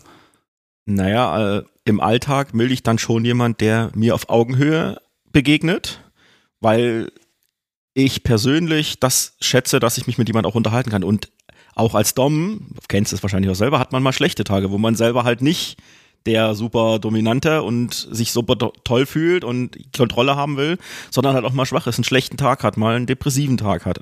Irgendwas ist schlecht gelaufen. Man braucht halt mal jemand, der einem selber zuhört und dann will man das halt nicht. Also für mich wäre zum Beispiel 24-7 gar nichts. Wäre ich raus. Weil es auch anstrengend ist. Ich schätze dich jetzt ja trotzdem so ein, dass du sagst, ach komm, also das ist jetzt mal eine Regel, die gilt für dich. Und die gilt dann ja auch ein, Zeit eingeschränkt. Das, wo ich sage, okay, für jetzt, für das Wochenende oder für heute Abend oder für, keine Ahnung, die Woche jetzt, ja, aber nicht auf die nächsten fünf Jahre. Ist das vielleicht so ein Selbstschutz vor dir selbst, dass man nicht so machttrunken wird? Stell mal vor, du kannst, machst immer die Ansage. Du bist immer der Chef. Ja? Nee, ich glaube, das habe ich gut und das, das, das, das kann ich kontrollieren. Okay. Da, also da sehe ich tatsächlich keine Gefahr bei mir selber, dass ich jetzt jemanden dauerhaft da unterdrücken und dominieren will. Ich habe ja noch das schöne Wörtchen Disziplin stehen. Das ist ja was, was in beide Richtungen geht. Du musst Vorbild sein. Oder bist du eher so der Typ, der sagt, äh, ich kann mich zwar nix halten, aber ich finde das schon gut, wenn das mein Gegenüber muss. Also wie weit magst du auch was vorleben? Ich weiß nicht, inwiefern das jetzt mit reinpasst, aber du hab, ich hatte ja gesagt, dass ich bei der Bundeswehr war, Offizierlaufbahn, und da lernt man halt, dass man führen durch Vorbild. Das heißt, man kann ja schlecht was einfordern, was man selber nicht bereit ist zu leisten. Das heißt, wenn ich irgendwo sage, Regeln aufstellen oder keine, eine Woche lang kein Alkohol als blödes Beispiel, dann versuche ich mich da selber dran zu halten, was jetzt nicht schwer ist, weil ich relativ selten mal Alkohol trinke. Ich weiß nicht, ob dir ein besseres Beispiel einfällt, was man da nehmen ja, könnte. Ja, also, oh Gott, wohin kann man gehen? Das kann, kann ja alles Mögliche sein. Also Disziplin heißt ja immer, dass man sich etwas vornimmt, was außerhalb der Komfortzone ist, was aber dann gemacht wird was weiß ich, ne? Man bringt jeden Tag den Müll raus. Äh, keine, keine, Ahnung, ne? Also, äh, liebes Publikum, da sind wir jetzt beide schlecht drin offenbar, um was zu finden. ähm, nein, aber wenn, wenn du mit Disziplin gut kannst und mit diesem Vorbildcharakter, also wenn es dir nicht zuwider wäre, wärst du doch das perfekte Sobi. Nee, ich glaube, ich beende den Podcast jetzt. Nein, auf keinen, also nein, wäre ich nicht, weil Kontrolle hatten wir ja schon, das ist nicht meins, das abzugeben. Ich finde aber, man sollte das auf beiden Seiten halt auch können. Ich kann ja, wie gesagt, ich kann ja schlecht was verlangen, was ich unbedingt haben will und selber im Gegenzug nicht auch irgendwo mal was aufgeben oder eine gewisse Zeit lang mich einschränken. Ja, ich gehe auch so ein bisschen Richtung Selbstkontrolle, also Kontrolle über sich selbst und dann eben das eben auch als Vorbildcharakter. Das ist natürlich auch nochmal schön, weil das kann auch schön erniedrigend sein. Guck mal, ich krieg das ja auch hin. Die Strafe ist umso gerechtfertigter. Ah, das ist. Das ist schwierig. Das ist echt ein schwieriges Thema, weil ich sag mal gerade einfaches Thema, auf, Schokolade verzichten oder auf Chips verzichten oder so. Da tue ich mich schwer. Ich kann ja, das wäre was, wo ich sagen, wo ich schlecht sagen kann, hey, du darfst jetzt eine Woche lang keine Schokolade essen, weil ich selber ehrlich gesagt nicht könnte. Ich kenne mich da selber. Da ja, das kann man eventuell machen mit, wir haben nicht so viel, es gibt kein Geschäft in der Nähe, die will ich für mich haben. Nein, ähm, okay, aber was, was, was. Also ich bewundere das Podcast so wie dafür, ne? Dass, dass sie die Disziplin hat, die ich nie hätte. Und auch den Anspruch, ich mache etwas gut. Und wo ich dann sage, also ich könnte es halt nicht. Und ähm, das, das, das muss so ein Wesenszug einfach sein. Und da muss ich auch gestehen, da bin ich mir nicht sicher, ob ich die Selbstkontrolle in all diesen Bereichen hätte. Gut, da hat jeder so seine eigenen Baustellen, ne? aber ähm, BDSM funktioniert da für mich auch nicht als ähm, als Lebensoptimierer. Nein, auf keinen Fall. Es ist ein Teil, aber es ist nicht der Mittelpunkt des Lebens. Aber was du angesprochen hast zum Thema Selbstkontrolle, fällt mir nur ein. Ich finde, wenn man dominant oder die, gerade wenn man Sadist ist, braucht man ein sehr hohes Maß an Selbstkontrolle, um eben nicht so weit zu gehen, weil sonst kann das relativ schnell eskalieren. Ich weiß noch, wie ich mit der ganzen Sache angefangen habe. Irgendwann kam halt mal die Zweifel, gehst du jetzt zu weit oder was tust du da jetzt gerade? Ich meine, wenn man wirklich das erste Mal den Rohstock verwendet und man sieht dann den Stream und den sieht man unter Umständen auch drei oder vier Tage danach noch, dann fragt man sich schon, hm, war das vielleicht zu viel, auch wenn vom Gegenüber nicht kam, das war zu viel. Da, da hilft dann die Reaktion, da muss man dann ein bisschen aufgebaut werden. Mit das war gut, Am das An- ist schön. Am Anfang auf jeden Fall. Äh, Wie springt man da drüber? Ist man einfach so spitz, dass man sagt, ich mach's jetzt? Oder also wie, wie, wie kriegt man also diese Schwelle hin? Also ich kann das jetzt von mir erzählen, das habe ich ja schon tausendmal erzählt, aber man, man, macht das irgendwie. Aber ja, es ist ein bisschen mulmig. Ja, definitiv. Man, man, man macht es irgendwann. Man, also man, ich weiß nicht, wie ich das am besten beschreiben soll. Das ist wie wenn man an einer, einer, einer Klippe steht und äh, sich abseilen will und sich dann nach hinten einfach fallen lassen muss, um da runterzukommen. Das ist ein Beispiel aus meiner Bundeswehrzeit. Ich habe Höhenangst, ich habe damit Probleme und man muss das dann halt einfach machen. Weil man hat keine Wahl. Wenn, wenn, man, wenn man weitergehen will, wenn man die Erfahrung machen will und damit nicht sagen, ich höre jetzt damit komplett auf, springt man halt irgendwann. Klar hat man dann vielleicht am nächsten Tag oder danach kurz Zweifel, dann redet man. Das ist für mich wichtig, Kommunikation. Auch als Dom frage ich danach, hey, wie war das für dich? War das zu viel? War das okay, was ich gemacht habe? Danach. Nicht währenddessen, weil selbstsicher und äh, souverän. Wie ist denn das, wenn du merkst, das ist zu viel für dein Gegenüber? Und ähm, also ich habe mal festgestellt, dann abzubrechen und zu sagen, so jetzt höre ich sofort auf, da ist was nicht okay, das kann in eine blöde Richtung gehen, weil äh, dann ja durchaus dieses ähm, dieses oh Gott, ich habe nicht gereicht, Gefühl entstehen kann im Gegenüber. Und mein, meine Strategie war immer so ein bisschen zu sagen, okay, man, man leitet das langsam aus. Ja. Selbst wenn mal das, wenn mal das Safe-Wort fällt, ist das ja kein Beinbruch. Das ist ja nicht, dass man dann das nie wieder macht, sondern es ist in dem Moment zu weit gegangen. Und wie du schon sagtest, man geht da langsam raus. Man, man sagt jetzt nicht, okay, jetzt äh, gehen wir hier raus und jetzt Beispiel Party, wir ziehen uns an und gehen und das war's. Wir reden da nicht mehr drüber. Dann setzt man sich halt hin, nimmt so wie in den Arm und äh, redet dann halt drüber. Selbst wenn es eine Viertelstunde dauert, bis ich sage jetzt einfach immer so wie, das ist jetzt blöd. Ich weiß, das Wort ist äh, bisschen schwierig manchmal. Das ist für, also für mich ist das völlig in Ordnung. Wenn dann so wie halt mal eine Viertelstunde weint, dann weint sie halt mal eine Viertelstunde. Dann ist das halt so. Dann ist halt das Hemd verschmiert und das Make-up ist da drauf.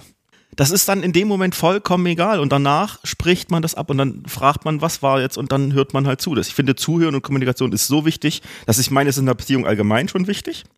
Aber gerade wenn man solche potenziell gefährlichen Sachen macht, noch mehr. Wo du gerade potenziell gefährlich sagst, lass mich mal zum anderen Thema kommen. Seile. Ja. Hast du schon Angst gekriegt. Das ist gut. Sind die jetzt bei mir potenziell gefährlich oder bei dir potenziell gefährlich? Also, man kann mir Seile geben, man kann halt Verbrennungen kriegen, weil ich die, wenn ich die abfackle, obwohl die beide die brennen ja gar nicht. Ähm, nein, also ich habe dich damals, als ich auch zu diesem eben, eben Stammtisch, äh, Stammtisch gegangen bin, da warst du derjenige, der Knoten macht und mit Seilen was macht und da warst du auch recht beliebt als ähm, ein Seilkundiger. Ich glaube, hast du nicht mal sogar einen Workshop damals Ja, gegeben? Ich habe einen Workshop Sehr gegeben. gut. Also da war immer klar, ah, Heiko ist der, der Seilmensch und dann macht er da Sachen, die sehen toll aus. Und ich stehe dann immer da und denke mir, ja, das sieht toll aus. Sehr schön, dass andere das können. Und meine Versuche zu der Zeit, die waren dann, ja, ich war sehr stolz auf die Schleife am Schuh, die ich binden konnte. Und dann war das auch gut. Ähm, ist, ist das eine Liebe? Also ist, ist Seil ein Hauptkink für dich? Es ist was, was mir unheimlich viel Spaß macht. Das kam relativ spät erst, also so nach sechs, sieben, acht Jahren kam das erst durch einen, durch einen Zufall. Ich war in, in Berlin und in dem, auf, auch auf einem Stammtisch und zufällig war an dem Abend halt ein Seilworkshop. Und dann, wenn man schon mal da ist, guckt man sich das halt mal an und macht da mal mit und dann steht man da, steht sich da in Zweierreihen gegenüber und fängt dann die ersten Knoten an zu üben. Und dann habe ich festgestellt, hey, das macht mir Spaß, ich möchte da gerne mehr lernen. Okay, jetzt weißt du ja, ich habe ja schon viele äh, Sendungen gemacht, die, wo es um Bondage ging. Und alle haben immer einen anderen Aspekt. Also von Kommunikation über das Seil bis hin zu, das sieht optisch geil aus, über, ah, das muss wehtun. Das ist Sadismus. Was ist es bei dir? Da kommen bei mir mehrere Sachen zusammen. Zum einen, weiß nicht, ob du es am Anfang erwähnt hattest, ich habe früher relativ viel fotografiert. Es ist auf jeden Fall ein optischer, es ist was Optisches. Es sieht wahnsinnig gut aus, wenn man es gut macht. Wenn man das gut kombinieren kann, wenn die Seile schön liegen. Es ist halt einfach eine ästhetische Sache. Und für mich ist es auch eine Sache, wo sehr viel Nähe aufgebaut wird und sehr viel Vertrauen aufgebaut wird, weil um sich fesseln zu lassen, oder also für eine normale Fesselung geht das noch. Man, gut, wenn man jetzt, man kommt sich dabei sehr nah, man berührt sich an Stellen, wo man, wenn man kein Vertrauen hat, vielleicht nicht unbedingt berührt werden möchte, auch wenn es nur durch einen Streifen ist oder wenn man die Seile drüber zieht. Wenn man dann weitergeht und sagt mal immer eine Hängebondage macht, da gehört richtig viel Vertrauen dazu von beiden Seiten. Also ich muss darauf vertrauen können, dass mein Gegenüber sagt, okay, jetzt fängt irgendwo was an zu kribbeln, jetzt tut irgendwo was weh oder sie muss mir halt auch vertrauen, zu sagen, okay, der weiß, was er tut, der wird mich jetzt hier nicht fallen lassen und ich krach da mit dem Kopf auf den Fußboden. Das sind so die, das sind so meine Sachen. Also das mit dem, mit dem Wehtun, ja, es kommt halt ursprünglich aus einer Foltermethode aus Japan, der Samurai-Zeit. Aber das ist nicht mein Aspekt. Also da lebe ich meinen Sadismus tatsächlich nicht aus. Okay, also es geht hier um die Optik dabei. Es soll schön sein, es soll ästhetisch sein. Es ist also nicht, du, du, du du positionierst dein Gegenüber, um dann weiter Dinge zu machen. Erstmal Bondage in aller Ruhe und dann bestrafen. Na. nein, nein, ich komme da nicht weg. Ich merke das schon, dass, ja. äh, das Thema kriegen wir nicht mehr raus heute. Nein, also man, ich kann beides. Ich kann jemanden fesseln, einfach nur, um damit es schön aussieht oder damit mein Gegenüber sich wohlfühlt. Es gibt Menschen, die gehen da, die können da komplett abschalten, die genießen das, gefesselt zu werden. Für die ist das wie eine Art Meditation. Und es bringt auch mir in dem Moment Ruhe. Es gibt aber durchaus Fesselungen, und die kann ich auch, und die machen auch Spaß, wo man dann jemand auf gewisse Arten am Bett fest fesselt, um dann halt seinen Spaß zu haben, ohne zu bestrafen. Also spielen. Ne? du machst einen Workshop mit. Du findest, das, das sieht gut aus. Ähm, wie, wie, viel Zeit, also ich muss da mal, wie viel Zeit hast du da rein investiert, bis du gesagt hast, oh ja, jetzt fängt es an, interessant zu werden? Nein, also es ging relativ schnell. Also ich war dann zweimal auf diesem, diesem Workshop nochmal in Berlin. Und irgendwann habe ich da einen, einen, einen meiner besten Freunde inzwischen kennengelernt und dann hat er mir Sachen gezeigt. Und das ist nochmal was ganz anderes, wenn du einen 1 zu 1 Unterricht hast, wo dir jemand wirklich zeigt und dann machst du das so und ganz genau und dir jeden dir zeigt und so, jetzt musst du den Finger aber so legen, damit dir den Knoten so gelingt in dem Moment war ich Feuer und Flamme. Da, da war für mich klar, das ist meins. Das ging dann so weit, dass ich, ich habe in der WG gewohnt, ich habe dann in der Seilerei in Deutschland 100 Meter Hanfseil bestellt auf der Rolle, habe die zu Hause zugeschnitten und dann bearbeitet, wo man wirklich sagt, das dauert dann eine Woche, bis die dann so weit sind, dass man die fesseln kann. Und wenn man dann sagt, okay, man will jetzt noch schöne Seile haben, dann färbt man die noch, dann dauert das noch mal eine Woche, weil ich die selber gefärbt habe. Schön im Topf, ne? Ja, genau. Nee, ich habe die in so einer kleinen Bade, also so eine Art kleinen, so eine, so eine Plastikbadewanne gekauft und da die Farbe rein und die lagen dann da eine Woche und meine Mitbewohner guckten schon so, was machst du da? die guckten noch krasser, als ich plötzlich im Flur saß mit dem Bunsenbrenner und die Seile abgeflammt habe und die Seile dann in dem, in dem kompletten Flur hin und her gespannt waren. Der Vermieter hat ein bisschen komisch geguckt, wir haben denen erzählt, das sind äh, Wäscheleien.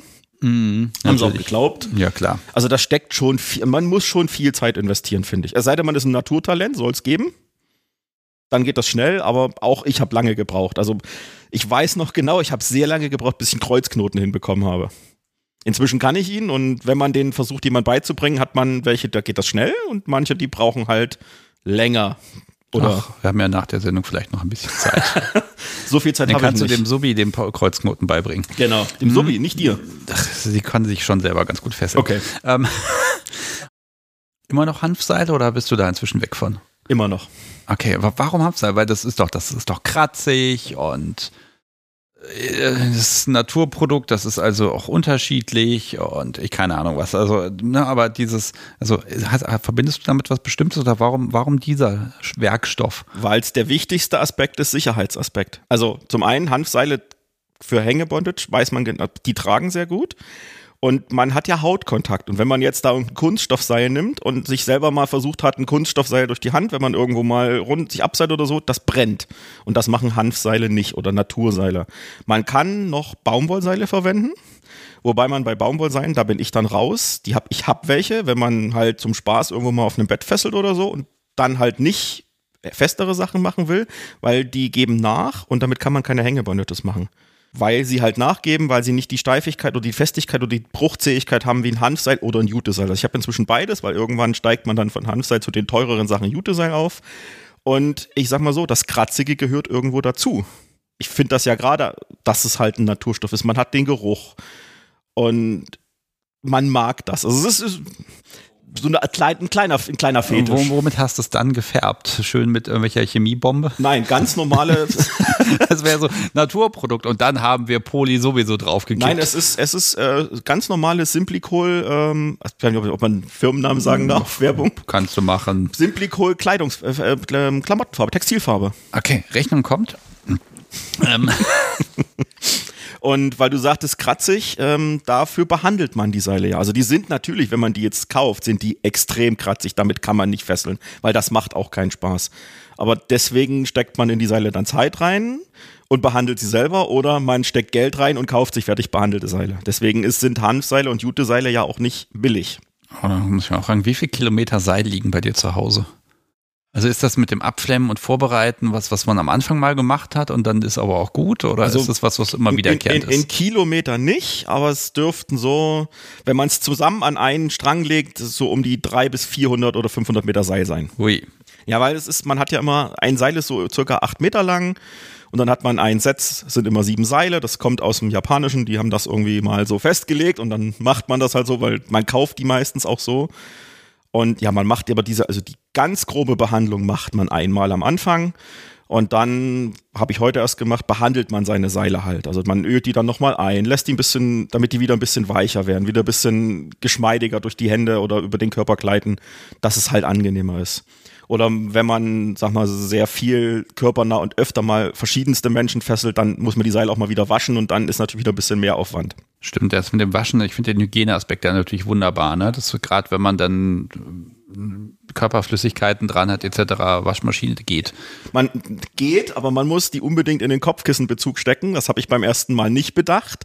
Und dann fusseln die und dann hat man die ganzen Fussel im Abfluss von der Waschmaschine und dann sitzt man drei Stunden und zerlegt die Waschmaschine und pult dann die Handfusseln aus der Waschmaschine raus. Okay, ich hätte jetzt so ein Wäschenetz genommen, aber da, werden die, da gehen die Fusseln, glaube ich, auch raus. Kopfkissenbezug geht sehr gut. Ah. Okay, wenn man das Kopfkissen hinterher noch haben will. Dann riecht es ein bisschen nach äh, Hanfseil.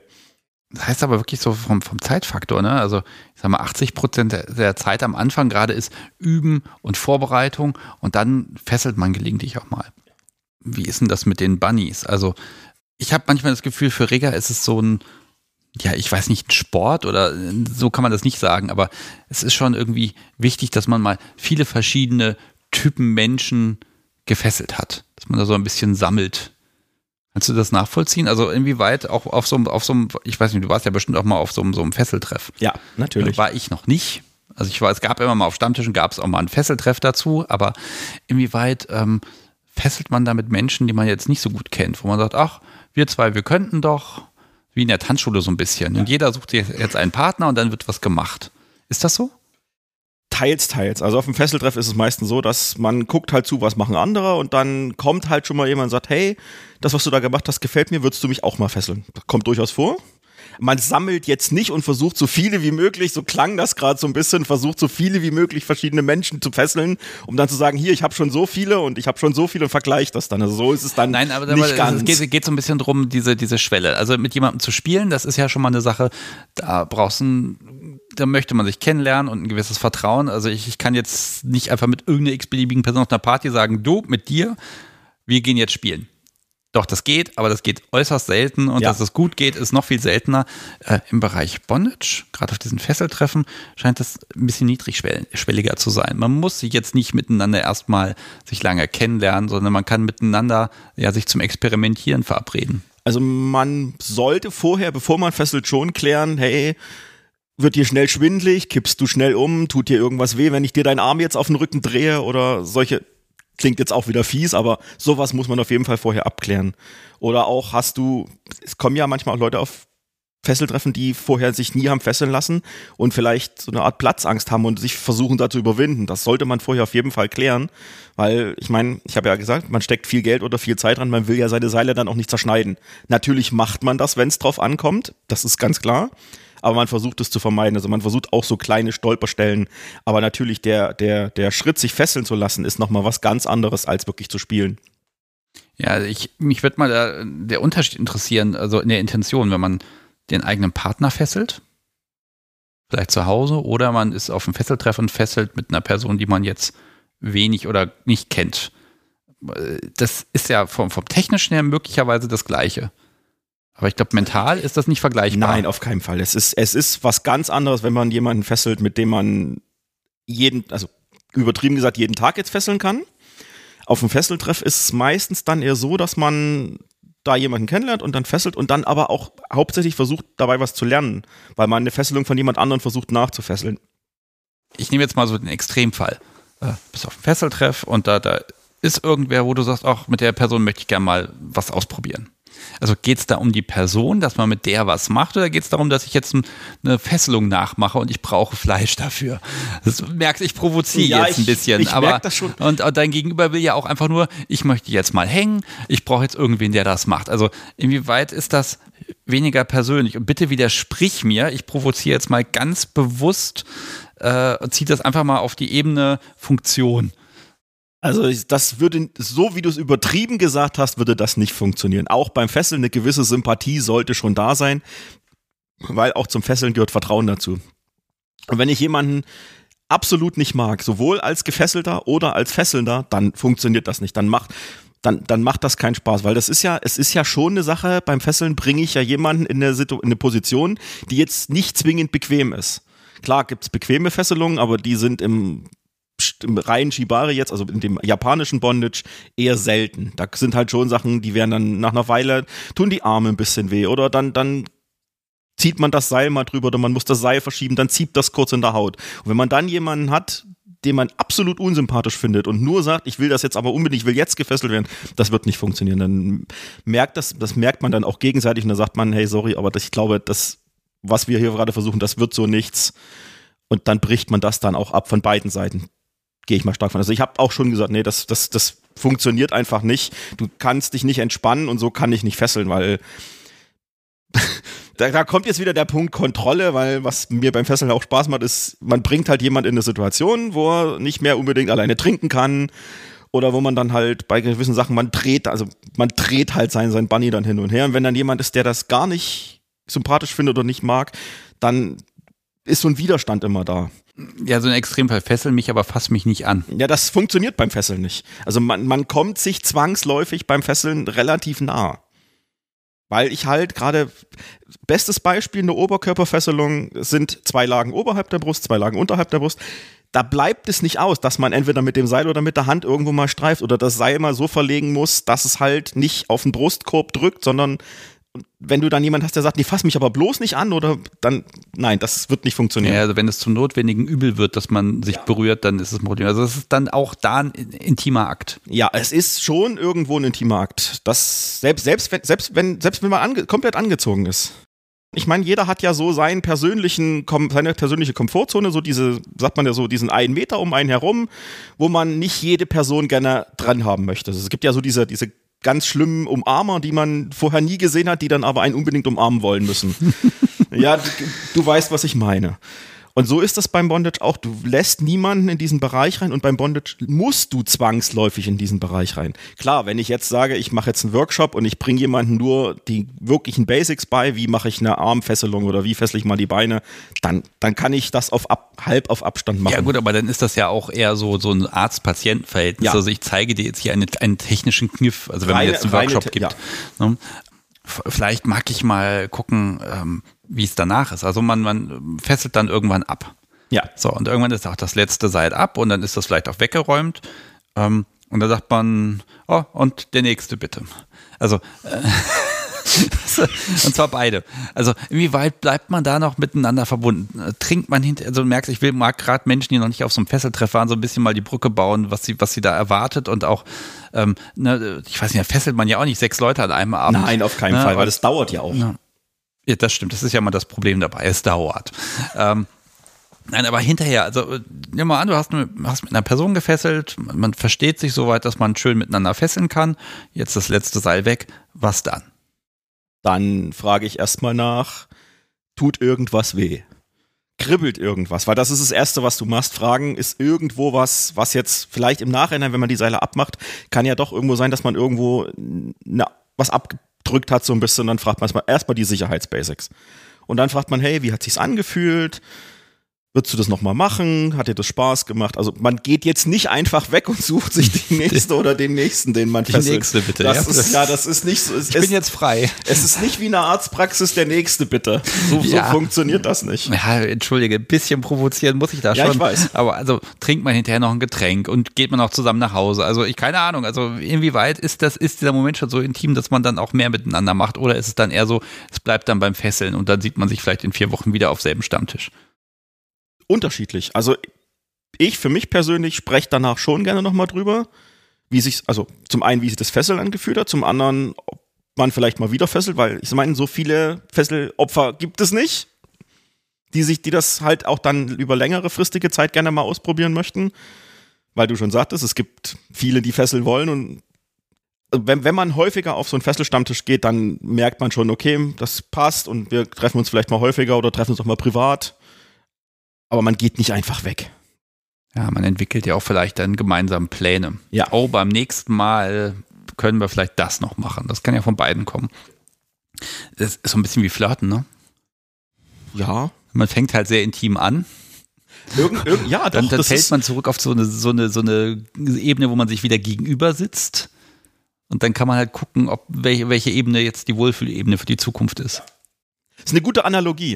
Ja, das finde ich im BDSM spannend. Also vielleicht muss ich mal gucken bei dir so ein bisschen den Anteil zwischen, du hast ja eine lange Vita, Spielpartner und Partner. Gibt ja beides. Ja.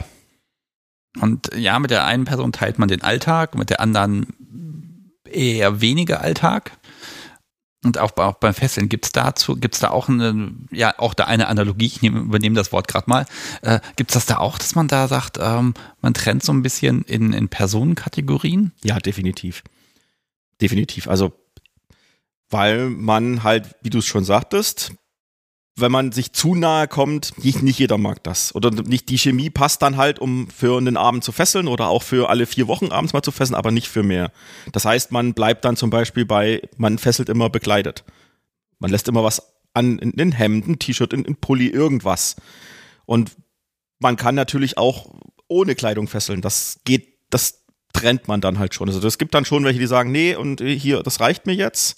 Und das, das darf man aber nicht forcieren. Also das kommt dann von gegenüber, sagt, hey, ich würde gern mal, wie fühlen sich denn die Seile so komplett auf der Haut an oder wie fühlen sich nur auf dem Arm an?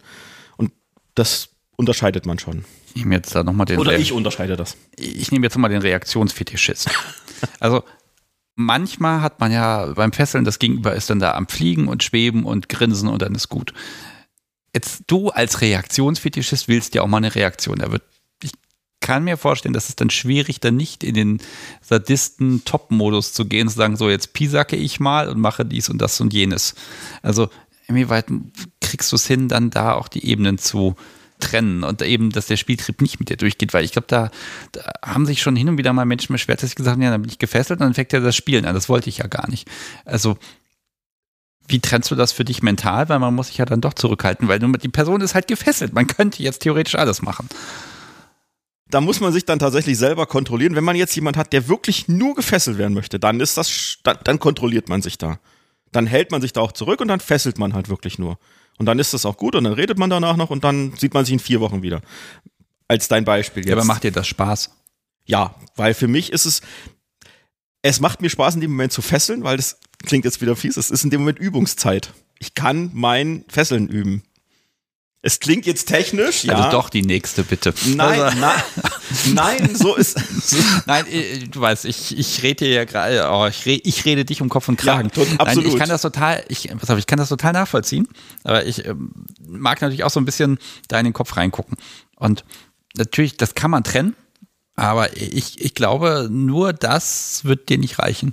nein. Also wenn du die alle, wenn du alle Freiheiten hast und hast gesagt, so, ich habe jetzt hier mein, mein Gegenüber, wir, wir haben auch schon mal richtig gespielt, inwieweit ist Fesseln und Spielen, inwieweit gehört das zusammen? Also ich verbinde das schon ganz gerne. Und es bietet, wie du schon sagtest, es bietet sich beim Fesseln ja auch an. Wenn ich jetzt weiß, mein Gegenüber mag das und hat damit kein Problem, wenn ich da so kleine Spielsachen, so Spielelemente mit einbaue, dann nutze ich das natürlich. Das kann sein, dass ich mal ein Seil ein bisschen fester ziehe oder ein Seil mal an einer Position lang führe, die vielleicht nicht so angenehm ist, einen Knoten irgendwo an eine Stelle bringe, die nicht so angenehm ist oder wie ich schon sagte, man dreht beim Fesseln ja auch viel sein Gegenüber, dass man, wenn die Drehung nicht schnell genug geht, so ein Klaps auf den Hintern oder so. Das ist so nach dem Motto, das war mir jetzt nicht schnell genug. Das macht man dann schon, das macht dann schon Spaß. Und es macht auch Spaß, wie der Reaktionsfetisch ist, wenn ich ein Seil ein bisschen fester ziehe und ich sehe dann oder höre dann so leichtes, mm, das ist dann schon, das gefällt mir dann schon. War das Hand, wo man das bleiben lassen sollte, seinem hängenden Bunny einfach mal einmal Wasser über den Körper zu kippen? Auf keinen Fall Hanf, Seile und Wasser kombinieren, weil Hanf zieht sich zusammen, wenn man, wenn es mit, wenn Wasser drüber kommt. Das heißt, die Fesselung wird dann nur enger und man kriegt unter Umständen die Knoten dann nicht mehr auf und muss dann sein teures, gutes Seil zerschneiden. Ah, es geht also um das Seil. Ich, jetzt Nein, ich hätte jetzt gedacht, mit so, mit so, einem- so, mit so einem Zerstäuber, mit so einer Wasserspritze immer Ja, so, das ist da, so ganz um dosiert. Die, die Menge Wasser ist kein Problem. Du hast ja Wassereimer gesagt und das Ja. sollte man nicht machen. Also es geht nicht ums Seil. Es geht natürlich, wenn ich eine Fesselung mache und die ist schon relativ fest, weil ich sage, ich will jetzt eine Hängebondage machen, dann müssen die Seile fest liegen, dass sie nicht verrutschen. Dann da Wasser draufkommen lassen und die Seile werden noch enger, dann kommt es an den Punkt, wo es nicht mehr angenehm ist, wo dann, wo auch ich sage, das ist nicht das, was ich bezwecke. Aber mit so einem Wasserzerstäuber oder Ja, das wäre jetzt so die Idee, immer, immer Ja. wenn du Quatsch sagst, dann, dann sprühe ich einmal, dann wird es ein bisschen fester. Oder man, was, was, was man auch sehr oft hat, in dem Moment, wo man jemanden gefesselt hat, wirklich ist, die ganze Zeit ist nichts, man, die Hände sind gefesselt, in dem Moment fängt bei dem Rope Bunny die Nase an zu jucken. Oder es liegt ein Haar irgendwo. Es ist immer, es dauert immer genau bis zu diesem Moment und dann, naja, dann, ja, dann sag doch bitte, wenn ich dir die Haare wegmachen soll. Oder, wo wir wieder beim Thema bitte wären. Oder ich, mein, mein, mein, Hals, jo, kannst du mir was zu trinken geben? Ja, natürlich kann ich dir was zu trinken geben. Und dann hält man die Flasche so, dass erst nur ein kleiner Schluck oder ein größerer Schluck, man, kann das schon mit einbauen. Hm, Okay, also der Spieltrieb, der ist dann definitiv da. natürlich. Okay, du, vielleicht ist da der Punkt, ne, Fesseln aus meiner Perspektive ist dazu da, damit der Rohrstock besser trifft. Nein. Also, das muss ich sagen, wenn ich das nicht absolut vorher abgeklärt habe und wirklich eine Fesselung wähle, wo nichts passieren kann, wo niemand umkippen kann, sich irgendwo wehtut, dann kann man auch ein bisschen Impact Play mit reinbringen. Aber man muss, wenn man fesselt, wirklich sich zurückhalten. Weil halt, wenn man das Bunny ruckt oder zieht irgendein Seil und das Seil zieht sich dadurch fester, dann, dann das, das muss nicht sein. Das kann, was Dinge, die ich in dem Moment als Rigger nicht steuern kann. Die versuche ich zu vermeiden. Okay. Kontrolle. Genug, genug Bondage? Ja. Okay. Ja, ja, zumindest mal Frage. Ja, dann kann ich, kann ich gleich mit dem nächsten Thema kommen. Es gibt diesen alten Männertraum, mehr als ein Subi zur gleichen Zeit. Hast du sowas schon mal erlebt? Einmal ja. Okay, einmal. Bist du nicht auf den Geschmack gekommen? Es ist anstrengend. Endlich sagt das mal jemand. Wie viel magst du erzählen? Ich glaube, ich höre jetzt einfach mal ein bisschen zu, weil das ist so, ich, ich habe das einfach, ich habe letzte Woche zwei, drei, nein, in den letzten vier Wochen zwei, drei Mails bekommen, wo, wo Menschen auch gesagt haben, sie möchten unbedingt mal mit mehr mit, als mit einer Person spielen, sowohl Männer als auch Frauen, wobei für Frauen, das scheint das irgendwie leichter zu fallen, da natürlich Menschen zu finden, aber dieses ah, mehrere Subs, mehr Macht, mehr Kontrolle, mehr Sachen, mehr Möglichkeiten, Wahnsinn. Und das sagst du als erstes, es ist anstrengend. Ich bin gespannt, ich höre, ich höre jetzt einfach mal Ich gespannt. muss mich zu. kurz korrigieren, es war zweimal. Das erste Mal war wirklich, es war toll. Es hat auch wirklich Spaß gemacht. Es hat, ich habe das nicht forciert, sondern mein Gegenüber hat es forciert und hat plötzlich auf einer Party noch eine zweite Frau angeschleppt. Und ich dachte, okay, wie, wie, wie, wie? Ja, die Fantasie hat man natürlich.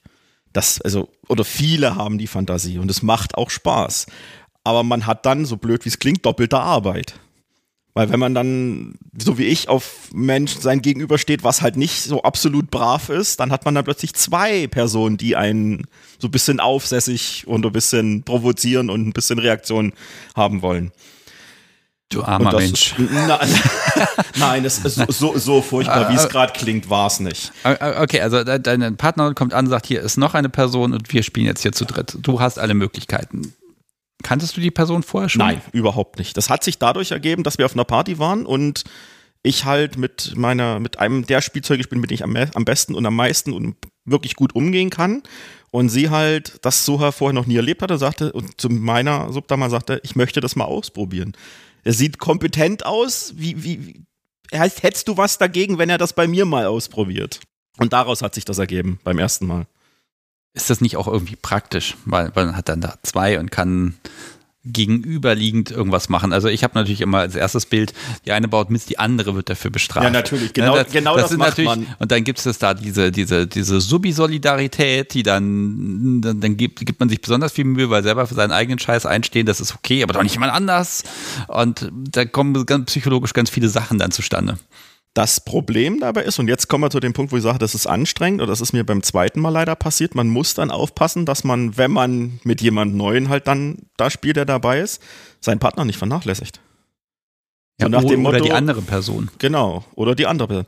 Man muss das halt dann schon aufteilen und oder man sagt dann halt, okay, du kniest dich jetzt für zehn Minuten in die Ecke und schaust zu, was ich mache und darfst nichts sagen. Das muss man aber klar kommunizieren. Und das ist mir tatsächlich passiert. Ich habe das vernachlässigt, weil ich halt, man kommt halt nicht so oft in die Situation, dass man mit zwei oder mehr so wie spielen kann. Ja, ich glaube, das ist auch so, so, so eine Grundintention, dass ich der Meinung bin, dass wenn ich, wenn ich mit einer Person spiele, dann was biete ich? Und das ist im Grunde absolute, ungeteilte Aufmerksamkeit.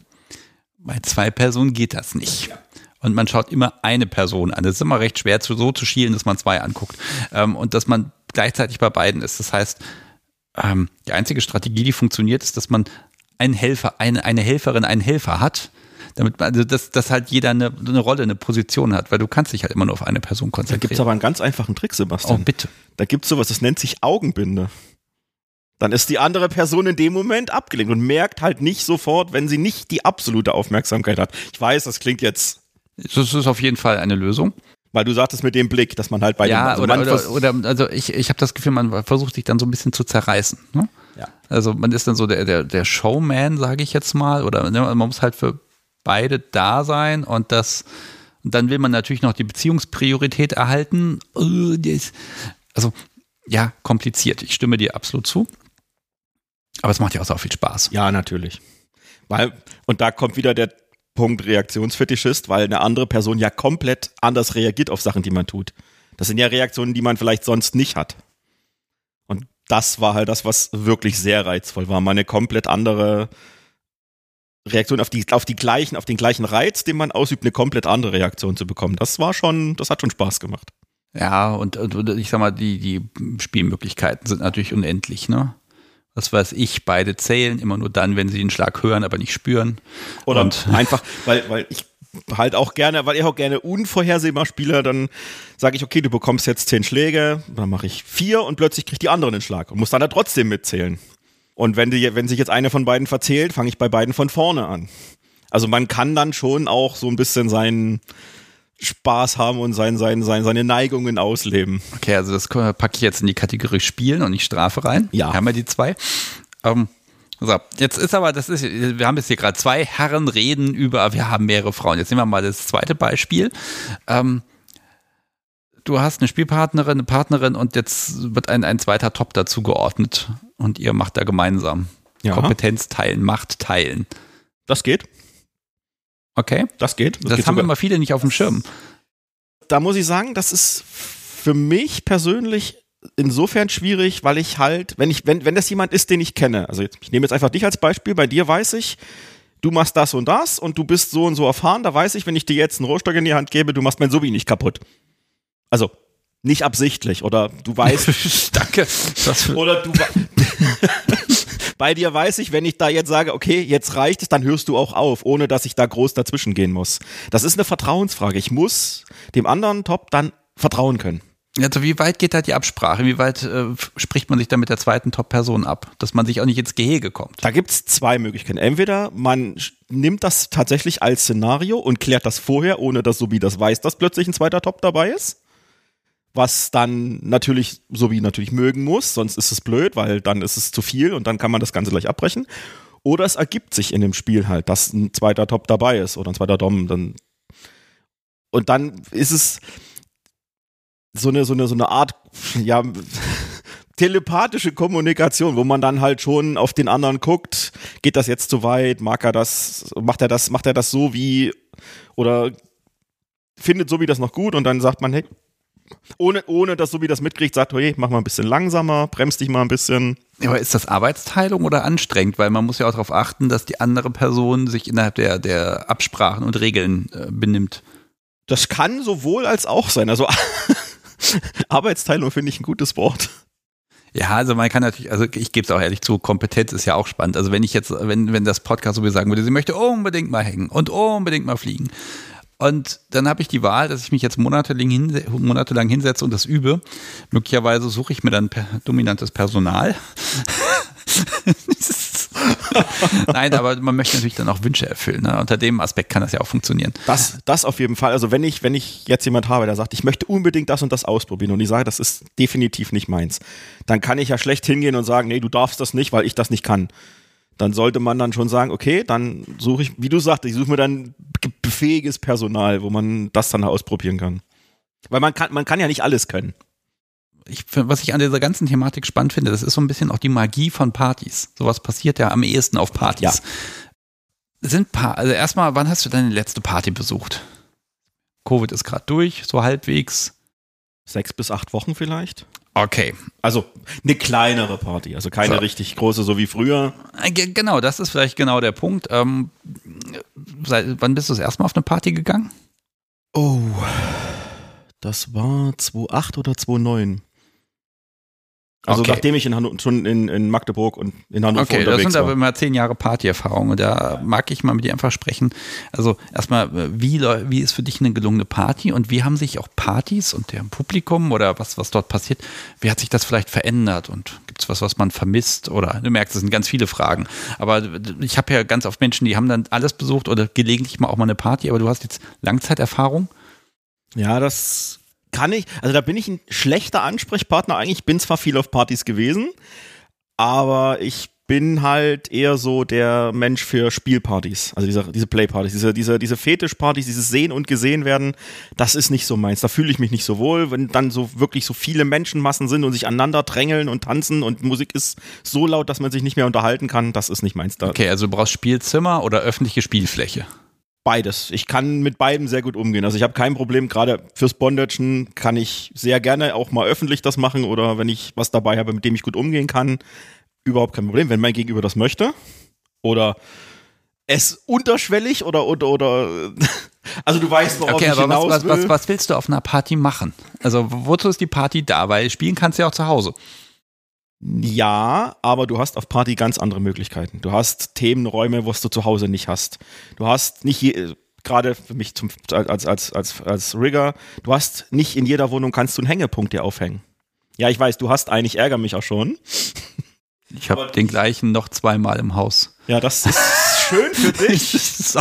das, Entschuldigung, ich muss das, mal Ist das eine Einladung, dir das Fesseln beizubringen mit den nein, Hängepunkten? Nein, nein, so. wieso? Ich habe ja Manschetten und Ketten und so Zeugs. Nein, ähm, aber du hast halt ganz andere Möglichkeiten, die du auf zu Hause nicht hast.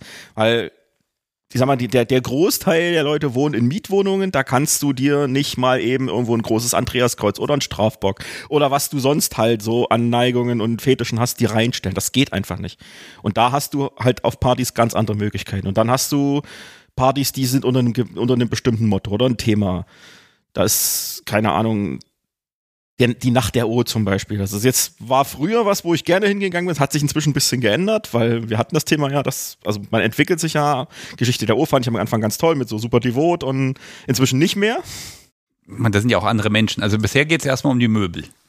Ne? Wobei ich hätte, wenn man jetzt mal zurückdenkt, hätte ich als Covid angefangen hätte, gesagt, Mensch, ähm, ich fange an, die ganzen Möbel aus Locations an Leute für zu Hause fürs Wochenende zu vermieten mein Gott, ich wäre mhm. reich geworden, ja. Da wäre man, da wär man reich geworden. Du brauchst ein Andreaskreuz in der und der Ausführung, kein Problem. Nächste Woche wird es geliefert für ein Wochenende, kostet 50 Euro, naja, wahrscheinlich 100.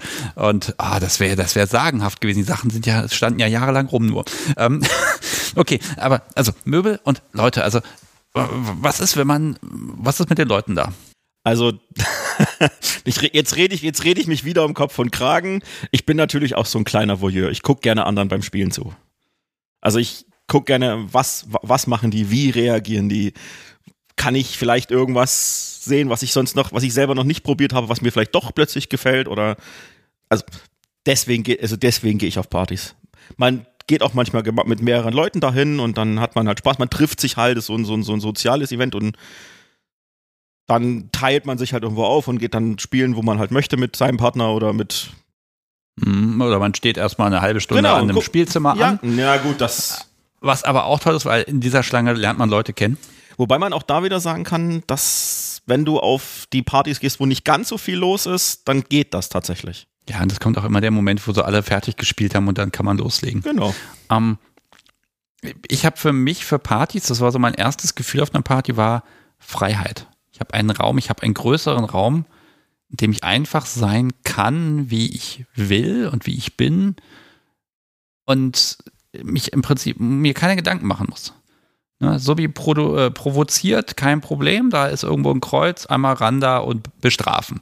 Ähm, da ist es wieder. Wir kommen davon nicht weg. Nein, also ich glaube, die Folge bekommt im Titel irgendwas mit Punishment ja. Deluxe oder so. Nein, und was, was halt auch viel ist, meine, wenn man, wenn man eine Spielpartnerin hat, die man nicht jeden Tag sieht, dann ist das was anderes, wenn man sich mal zum Spielen trifft, als wenn man in einer Langzeitbeziehung ist und der Alltag halt ist. Und wenn man dann sagt, okay, ich, wir planen jetzt in vier Wochen fahren wir zu einer Party, dann kommt da so eine Vorfreude, weil das ist dann halt Ausbruch aus der Normalität, die man sonst so hat. Das ist was ganz anderes. Und ich mag es zum Beispiel auch ganz sicher, ich hatte ja gesagt, dass ich hier so für DS und so Langzeit oder so Total Power Exchange, das ist nicht so meins. Auf Dauer für eine Party ist das durchaus mal ein reizvolles Konzept, wo ich dann sage, so, und heute Abend bist du gehorsam, bist du still und bist devot. Für einen Abend auf einer Party kann man das super machen. Da macht mir das auch Spaß. Aber das, das ist halt dann, was man zu Hause dann in dem Moment nicht macht. Und es ist natürlich nochmal was ganz anderes, wenn man dann mit jemandem wo ist und da sind andere und die können vielleicht zugucken und es ist, es ist schon, ich kann das jetzt, ich kann das jetzt mal erzählen, das ist aus einer Beziehung, die ich hatte. Sie ist zum ersten Mal auf eine Party gefahren und sie war nervös und ich habe das schon gemerkt, hat er vorher eine Flasche, so eine kleine Flasche Sekt gekauft und die habe ich im Auto für sie aufgemacht. Ich habe natürlich nichts getrunken, weil wenn ich fahre, trinke ich nichts und Sie gießt sich da das Glas ein und ist so aufgeregt, dass sie das Glas komplett in meinem Auto verkippt. Also das heißt, mein Auto hat dann so bestimmt vier Wochen komplett nach Sekt gerochen. Es war in dem Moment sehr witzig, ist dafür auch nicht bestraft worden. Weil, bevor du das wieder fragst, weil das passiert dann halt einfach. Also auf, Part auf Partys passieren auch Sachen, die so sonst nicht passieren. Ich mit einer sehr guten Freundin auf einer Party gewesen, die ist sonst wirklich frech und aufmüpfig und die kriegst du nicht klein und das war eine Motto-Party und sie war den ganzen Abend, die ist keinen Schritt von meiner Seite gewichen, die ist immer ganz, ganz lieb und brav gewesen, weil sie so eine Angst vor dieser Party hatte, dass sie gesagt hat, oh Gott, oh Gott, bloß nicht, bloß nicht, bloß nicht auffallen, unauffällig bleiben. Und das ist natürlich reizvoll, was natürlich dazu sagen muss, wie man das dann auf der Party aufzieht, das ist meistens einem selber. Klar, wenn du eine Party mit einem Motto hast, dann versucht man sich so halbwegs dran zu halten, aber man muss immer dazu sagen, nichts wird so heiß gegessen, wie es gekocht wird. Also wenn da in den Partys drin steht, du musst und du darfst und das darfst du nicht, dann kann ich als Dom immer noch sagen, nee, du darfst das trotzdem. Weil was will ich? es gibt eine Party in Hamburg, da ist, gibt's die Regel, Subi darf nicht sprechen. Ja, kann man machen. Ich persönlich finde das für mich selber albern und ich habe da, ich hab da auch einen sehr guten Grund. Wir waren mit einem befreundeten Pärchen da. Und er hat mir am nächsten Tag ein Foto geschickt und hatte so einen ganz großen blauen Fleck am Knie, weil Subi ihn den ganzen Abend angetippt hat, wenn sie was wollte. Immer auf die gleiche Stelle. Oh, wie schön. Also das gibt Regeln, die sind albern. Das ja, muss einfach nicht sein. Ja, aber es heißt halt albern. Ne? Es ist halt, ich, ich nenne das ja immer Animation, das meine ich gar nicht äh, schlecht, aber das ist natürlich, um Menschen auch ein bisschen auf Ideen zu bringen. Ähm, Vielleicht nehmen wir jetzt mal deine Expertise, weil ich habe ich hab eine Mail bekommen vor einigen Wochen, die habe ich inzwischen auch beantwortet, aber ähm, vielleicht kannst du noch mal was dazu sagen. Es gibt Menschen, die sagen, ah, wir gehen jetzt eher nicht auf Partys, weil da werden wir ja von allen angeguckt und dann müssen wir uns ja für unser Spiel rechtfertigen und unser Spiel ist ja vielleicht nicht ganz so normal und wir haben da so unsere eigene Art und Weise und da sind so ganz viele Bedenken, man wird bewertet. Und ich habe, ja, jetzt sag erstmal du was dazu. Also, das, da hast du, da hast du irgendwo recht. Weil das Problem, was man in der BDSM, ich weiß nicht, ob das jetzt nur so war am Anfang, hatte ich das Gefühl, dass nach außen hin immer gesagt wird, ja, hier, ihr müsst mehr Toleranz für uns BDSMler haben, weil wir sind ja nicht anders als ihr, aber selber in der Szene, sobald man einen Kink oder einen Fetisch hatte, den man selber nicht teilt, hat man das verurteilt. Klar gibt es Menschen, die spielen mit Nadeln, die spielen Spiele, wo auch mal Blut fließt, mit einem Messer oder sowas. Das ist nicht meins, das persönlich nicht, aber deswegen verurteile ich nicht. Und auch auf einer Party, wenn das jemand macht, sollen die das machen. Solange das einvernehmlich ist, ist das doch vollkommen okay. Das ist spannend, weil ich habe eine völlig andere Antwort gegeben. Und das ist dieses, also ja, man, man guckt sich das schon an, also aber man, ich finde nicht, dass man das verurteilen sollte. Und was man unbedingt lassen sollte auf Partys, ist dieses höher, schneller, weiter. Okay, er hat seiner Subi jetzt mit dem Rohrstock 10 gegeben, um dagegen zu halten, um der größere und bessere Dom zu sein. Da mache ich jetzt 20. Ja, ja, welcher Arsch ist blau, ne? Genau. Das, um, ist, das ist das Falsche rein. Man, und man kann ja auf Partys, wenn man sagt, okay, ich will das, die Atmosphäre mal haben, aber ich will nicht beurteilt werden, dann kann man sich ja einen Spielraum nehmen, den man abschließt. Oder den man halt, wo man die Tür zumachen kann. Ja, stimmt, das kann man tun. Auch ansonsten, wenn man öffentlich, da halb öffentlich was macht. Also ich habe eine andere Antwort gegeben als du. Gesagt, dass nämlich das eigentlich genau das der Ort ist, wo ihr genauso sein könnt, wie ihr seid, solange ihr euch da nicht gegenseitig mit Rasierklingen bewerbt und andere trefft. das habe ich jetzt nicht geschrieben. Ähm, aber ich, ja, da, da hm, vielleicht bin ich da ein bisschen auf, zu sehr auf Wolke 7, ne? aber ich, ich meine schon, dass man da mehr Freiheiten hat. Ja, natürlich. Und äh, man wird halt nicht beobachtet. Also wenn man einmal mit dem Schlag nicht richtig trifft, dann wird da nicht sofort ein Polizist daneben stehen oder irgendwer sagen, oh, das war aber nicht okay, ihr geht jetzt mal besser. besser ne? Ähm, das ist alles wesentlich entspannter. Und du hast aber recht, man sollte sich nicht die großen Sachen vornehmen.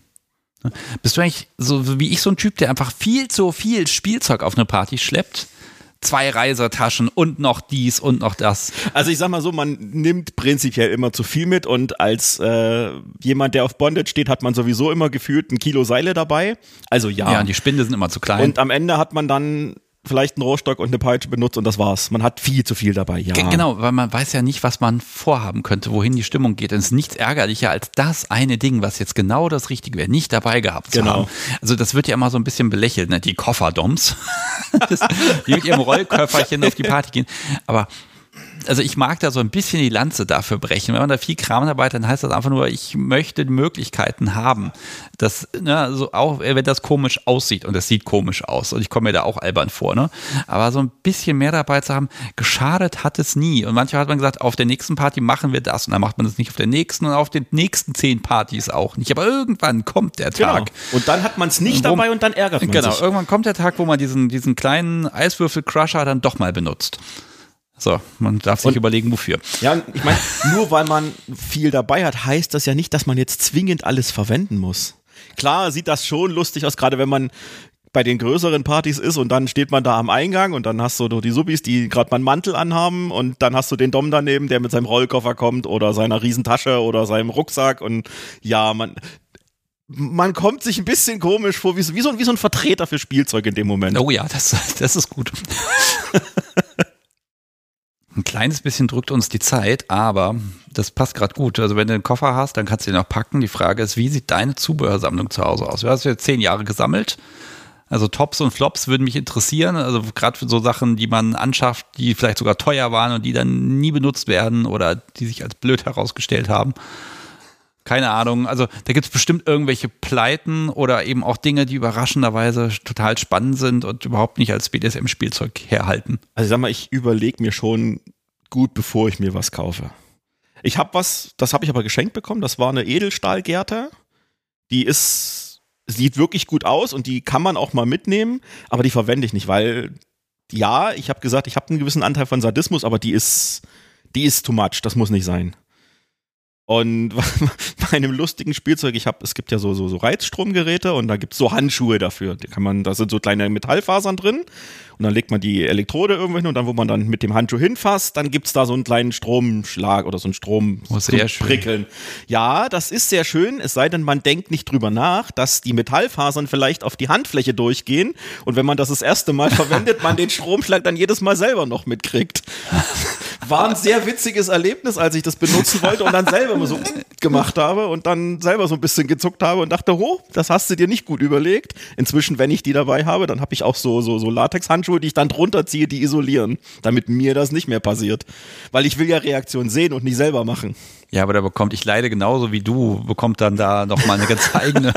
es, war, es war schon eine sehr witzige Situation. Ja, komm, wir, wir reden mal in, in Schränken oder in Kubikmetern. Also was hast du angesagt? Bist du jemand, der viel ansammelt oder ist es ich doch hab, sehr ausgesucht? Also ich habe inzwischen relativ viel.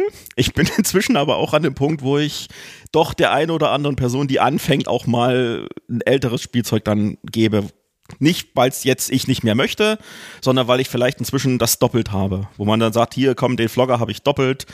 den, den schenke ich dir jetzt, dann kannst du mit üben, das ist ein Einsteigerspielzeug, das ist auch noch gut, also ich gebe die jetzt nicht weg, wenn die total abgeranzt sind, um es mal so zu sagen, sondern die sind dann schon in Ordnung und die, mit denen kann man dann noch spielen.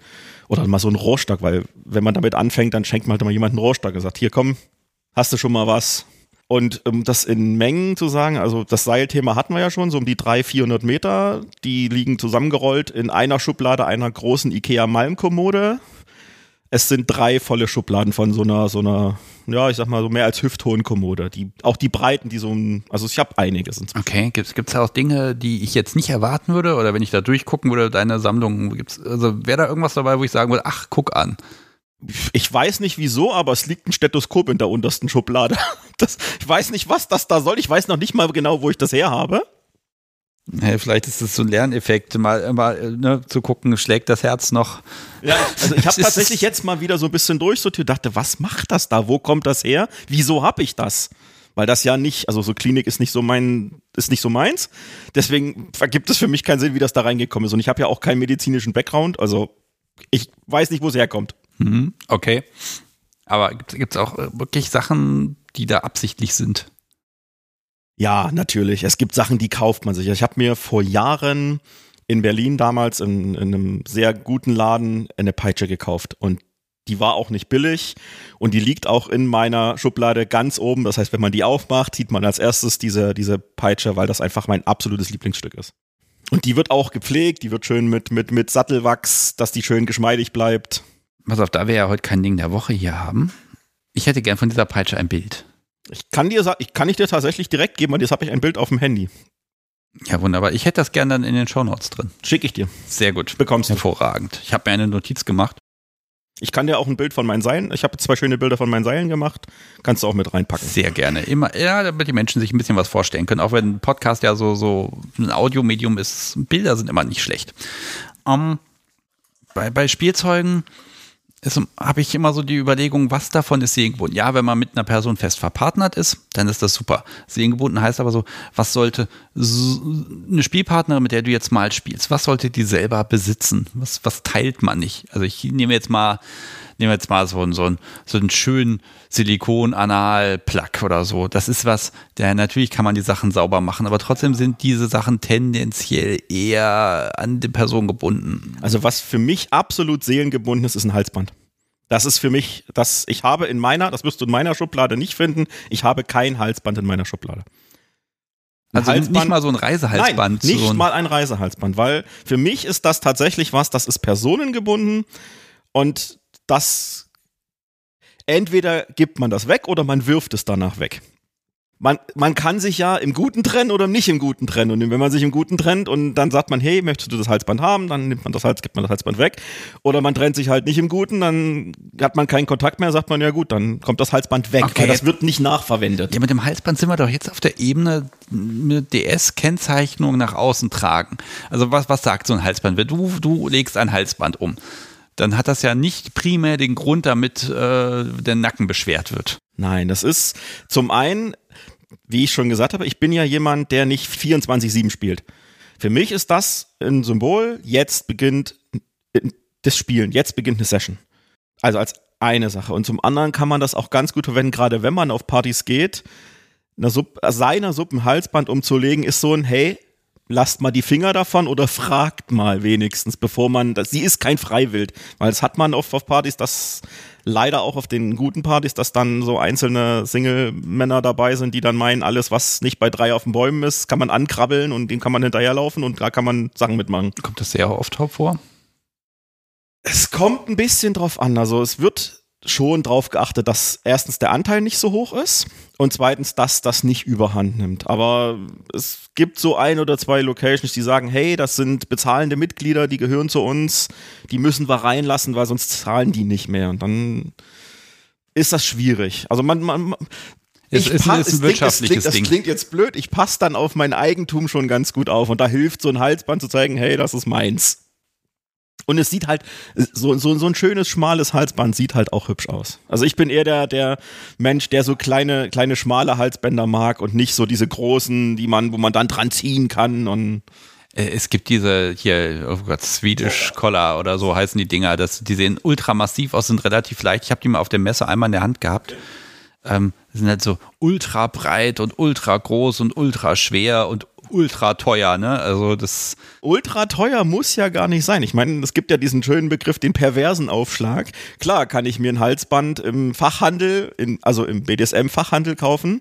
Oder ich gehe einfach in die gut sortierte Zoohandlung um die Ecke und kauft da ein Halsband. Da gibt es sehr schöne, sehr kleine und da kommt man manchmal auch in sehr lustige Situationen.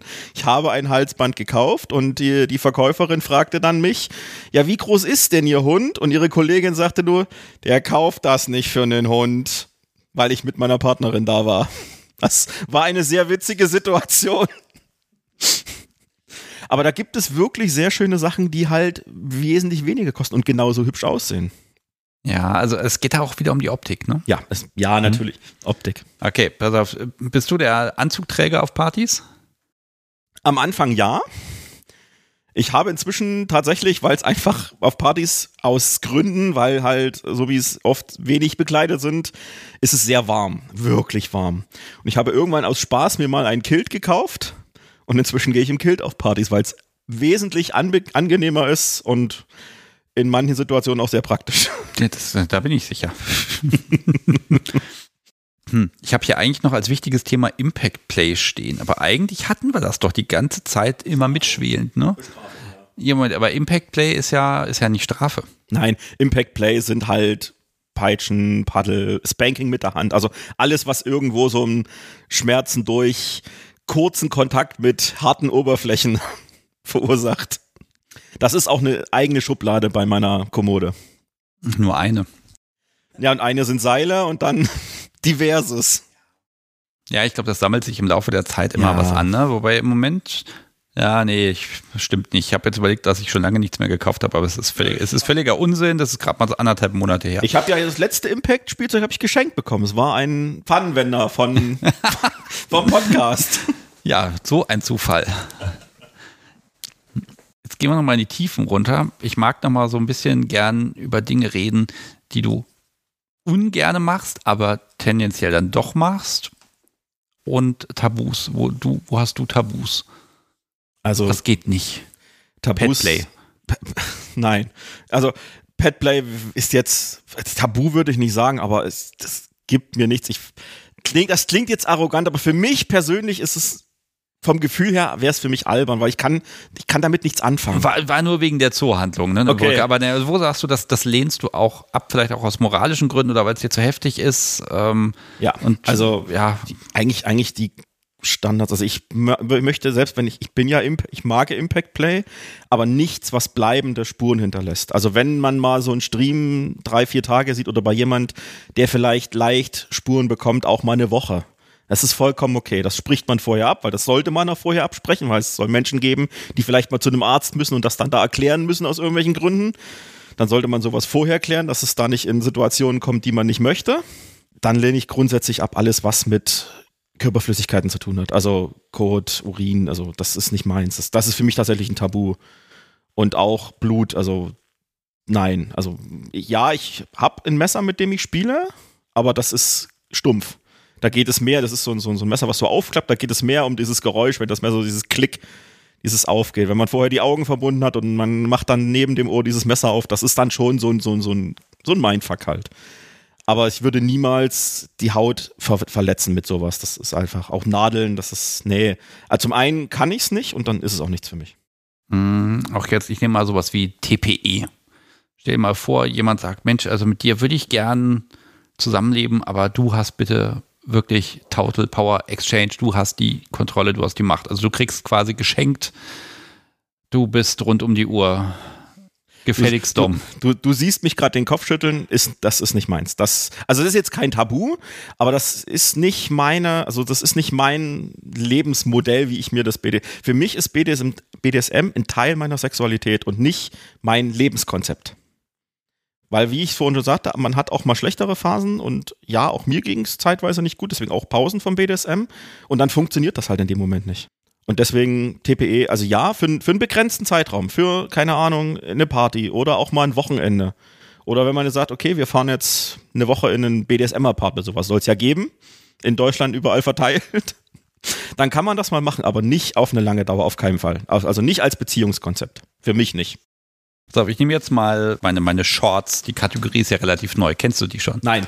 Okay, die ist relativ einfach. Ich habe jetzt während unseres Gesprächs gelegentlich mal so eine kleine Notiz gemacht. Okay. Und ich werfe dir die jetzt einfach hin. Da reichen wirklich zwei, drei Sätze, was du dazu sagen möchtest. Und ein paar Sachen kann ich davon auch schon wieder streichen, weil die habe ich jetzt schon so eingebaut. Aber äh, ich mag einfach ein paar Sachen von dir hören. Lass mich raten, das Wort Bestrafung steht drauf? Nein, soll ich es hinzufügen? Nein, nicht. Es, es reicht dann. Wir machen das so, wenn du irgendwas davon nicht beantworten willst, bestrafe ich dich. nee, das passt nicht in mein Konzept. Okay, damit haben wir schon mal den ersten Punkt. Ähm, Switchen und Switcher. Also, wie stehst du zu Switchern? Sind Teil der Community, ganz normal. Wir Am nehmen an, du hast eine Switchen des Rope Bunny oder Sub. Habe ich überhaupt kein Problem mit. Okay, nur nicht bei dir. Nein. Mhm. Um, okay, nächster Punkt. Beziehung ohne BDSM. Denkbar? Habe ich probiert, hat zwei Monate oder drei Monate funktioniert. Und was war dann? Es war mir, also es waren mehrere Gründe, aber es hat mir gefehlt. Kann ich mir schwer vorstellen. Doch kann ich mir vorstellen, wenn man das vorher abklärt, dass man das als so eine Art offene Beziehung, wo man sich halt eine, einen Spielpartner nebenbei hält. Das klingt jetzt blöd, mir fällt kein anderes Wort ein. Aber das muss dann für beide gelten. Also dann, man, ich kann jetzt nicht sagen, ich will parallel jemand haben, mit dem ich meine Neigung ausleben kann und ihr dann sagen, aber du musst monogam sein. Ja. Gleiches Recht für beide. Ja, gut, aber ne, an der Stelle hast du natürlich dann das, das volle Paket, ne, weil du erlebst dann dein Kink mit jemand anderem und teilst das nicht in der Beziehung, ne? Also schon es ist, es ist, es ist besser, wenn beides in einem ist. Mhm. Okay. Deine Traumsession. Also gibt es irgendwas, wo du sagst, das muss ich nochmal machen. Das ist, das wäre krass, was weiß ich, in einer, äh, in einem Salzstock Hängebondage machen. Also, was weiß ich, ja. Also irgendwas, wo du sagst, boah, das wäre echt nochmal ein Ding. Wir können dazu jetzt theoretisch einen zweiten Beitrag, einen zweiten Podcast aufmachen, aber was eine Fantasie ist, die ich gerne mal ausleben würde, weil es auch, es ist halt rechtlich schwierig, wäre tatsächlich so ein, so ein Rape-Play in Verbindung mit einer Entführungssituation. Ich meine, Rape-Play ist ja allgemein sehr, also wenn man, wenn es immer, immer einvernehmlich, immer einvernehmlich, aber das halt mit einer Entführungssituation, selbst wenn man das vorher abspricht, es muss nur eine dritte Person sehen, wie ich da jemand in mein Auto ziehe und dann habe ich plötzlich zehn Polizeiautos hinter mir, die mich da rausziehen und ich muss das dann erklären. Es ist auch für beide schwierig, das dann zu erklären, dass das gewollt ist. Ja, ich stelle mir immer vor, dass man vorher bei der Polizei Dreharbeiten ankündigt. Oh, das ist schlau. Äh, aber ich habe es nicht probiert, ich will auch nicht dazu anregen, aber sollte jemand damit Erfahrung gemacht haben, bitte mal. Ja, unbedingt. Bitte. Weil, ne, allerdings, wenn ich dann wirklich mal ein Verbrechen begehen möchte, würde ich das dann wohl auch vorher anmelden, damit ich nicht belangt werde. Oh, keine wir, Ahnung. wir kommen hier in Teufelsküche. also, keine Ahnung, also da, da gibt es bestimmt Abstufungen. Nein, ne? aber das wäre tatsächlich was, was mich reizen ja, würde. Okay, so Rapeplay. Also geht es da um den Aspekt Fangen und Jagen ja. Oder geht es um den Aspekt hinterher ficken? Fangen und Jagen. Okay. Also auch so äh, einfach, wenn man, wenn Mit man jetzt. Stell mir gerade so, so, so einen Geländewagen vor, wo du drin stehst Nein. und wirst dann hinterher gefahren Aber und mit dem, mit dem Lasso und dann. Wenn man jetzt zum Beispiel ein größeres Waldstück hat, wo man weiß, okay, das gehört ein Freund oder das ist ein man weiß ja, da kommt heute niemand mehr, dass man sich dann da halt, äh, man kann ja mit Seilen auch schnell fesseln, also es dauert nicht immer lange, man kann auch Knoten machen, die ganz schnell gehen und dann jemand überwältigen und also ja, das Jagen ist das Primäre und das Überwältigen in dem Moment dann. Imp, also das, das Reaktionsding wieder. Diese Angst sehen, wenn jemand kurz bevor mein Gegenüber dann halt überwältigt wird. Ja, wenn ich dich kriege, kriegst du eine Strafe. Ja. Entschuldige bitte, das ist heute einfach ist da der Wurm mhm. drin. Okay, Spuren. Aber nein das, nein, das wäre falsch. Das ist ja keine Strafe in dem Moment. Ja, Spuren. Und Rope Marks. Rope Marks auf jeden Fall.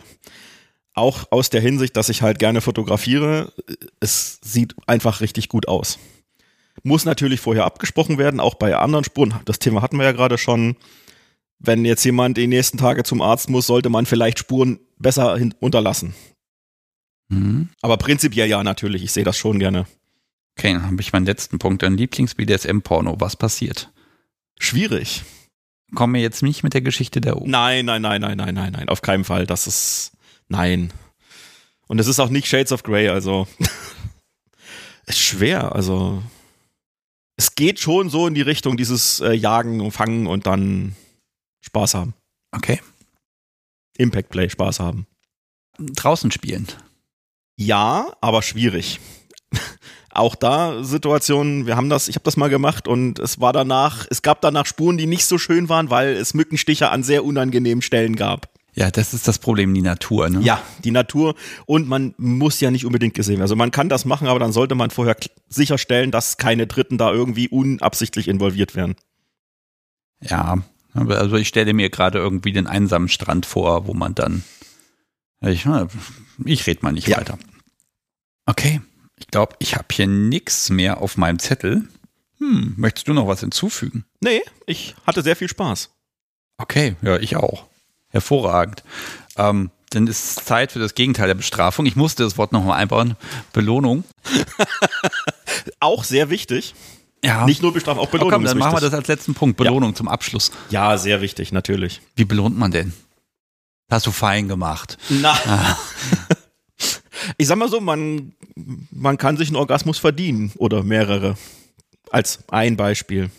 Oder danach irgendwas machen, was so wie schon lange möchte. Ich glaube, den Aspekt sollte man auch nicht vergessen bei allem ja. Bestrafen und Disziplin und Konsequenz und allem. Also eine Belohnung, Freude, Spaß, das gehört dann auch immer dazu. Das ist die zweite Seite der Medaille. Und ganz ehrlich, wenn man dann noch die Reaktion, zum Beispiel bei dem verdienten Orgasmus, wenn man die dann auch noch genießen kann, hervorragend. Also wir sind, wir sind heute sehr auf diesem Bestrafungsding herumgeritten. Belohnung ist genauso, ist ganz genauso wichtig. Und lieber Heiko, ja, Zettel leer. Wir könnten noch ganz viel weiterreden, aber das machen wir dann privat. Ich bedanke mich ganz herzlich und ja, einfach für, für, für ganz tiefe Einblicke. Und nein, du hast dich, wie ich finde, überhaupt nicht um Kopf und Kragen geredet, sondern im Gegenteil. Äh, ich empfinde dich als, als natürlichen BDSMer. Du machst was, was du magst, was du kannst. Du guckst, dass du das intensivierst, wo du Talent hast und ähm, es soll schön sein für beide und äh, besser kann es gar nicht sein. Also deshalb äh, ganz vielen lieben Dank und ich wünsche dir eine gute Heimfahrt heute. Und äh, das Rope Bunny musst du hier lassen. Jetzt hast du doch lieb gewonnen. Also ha, hab einfach eine schöne Zeit. Vielen Dank. Vielen Dank, dass ich hier sein durfte. Sehr gerne. Mach's gut. Tschüss. Tschüss.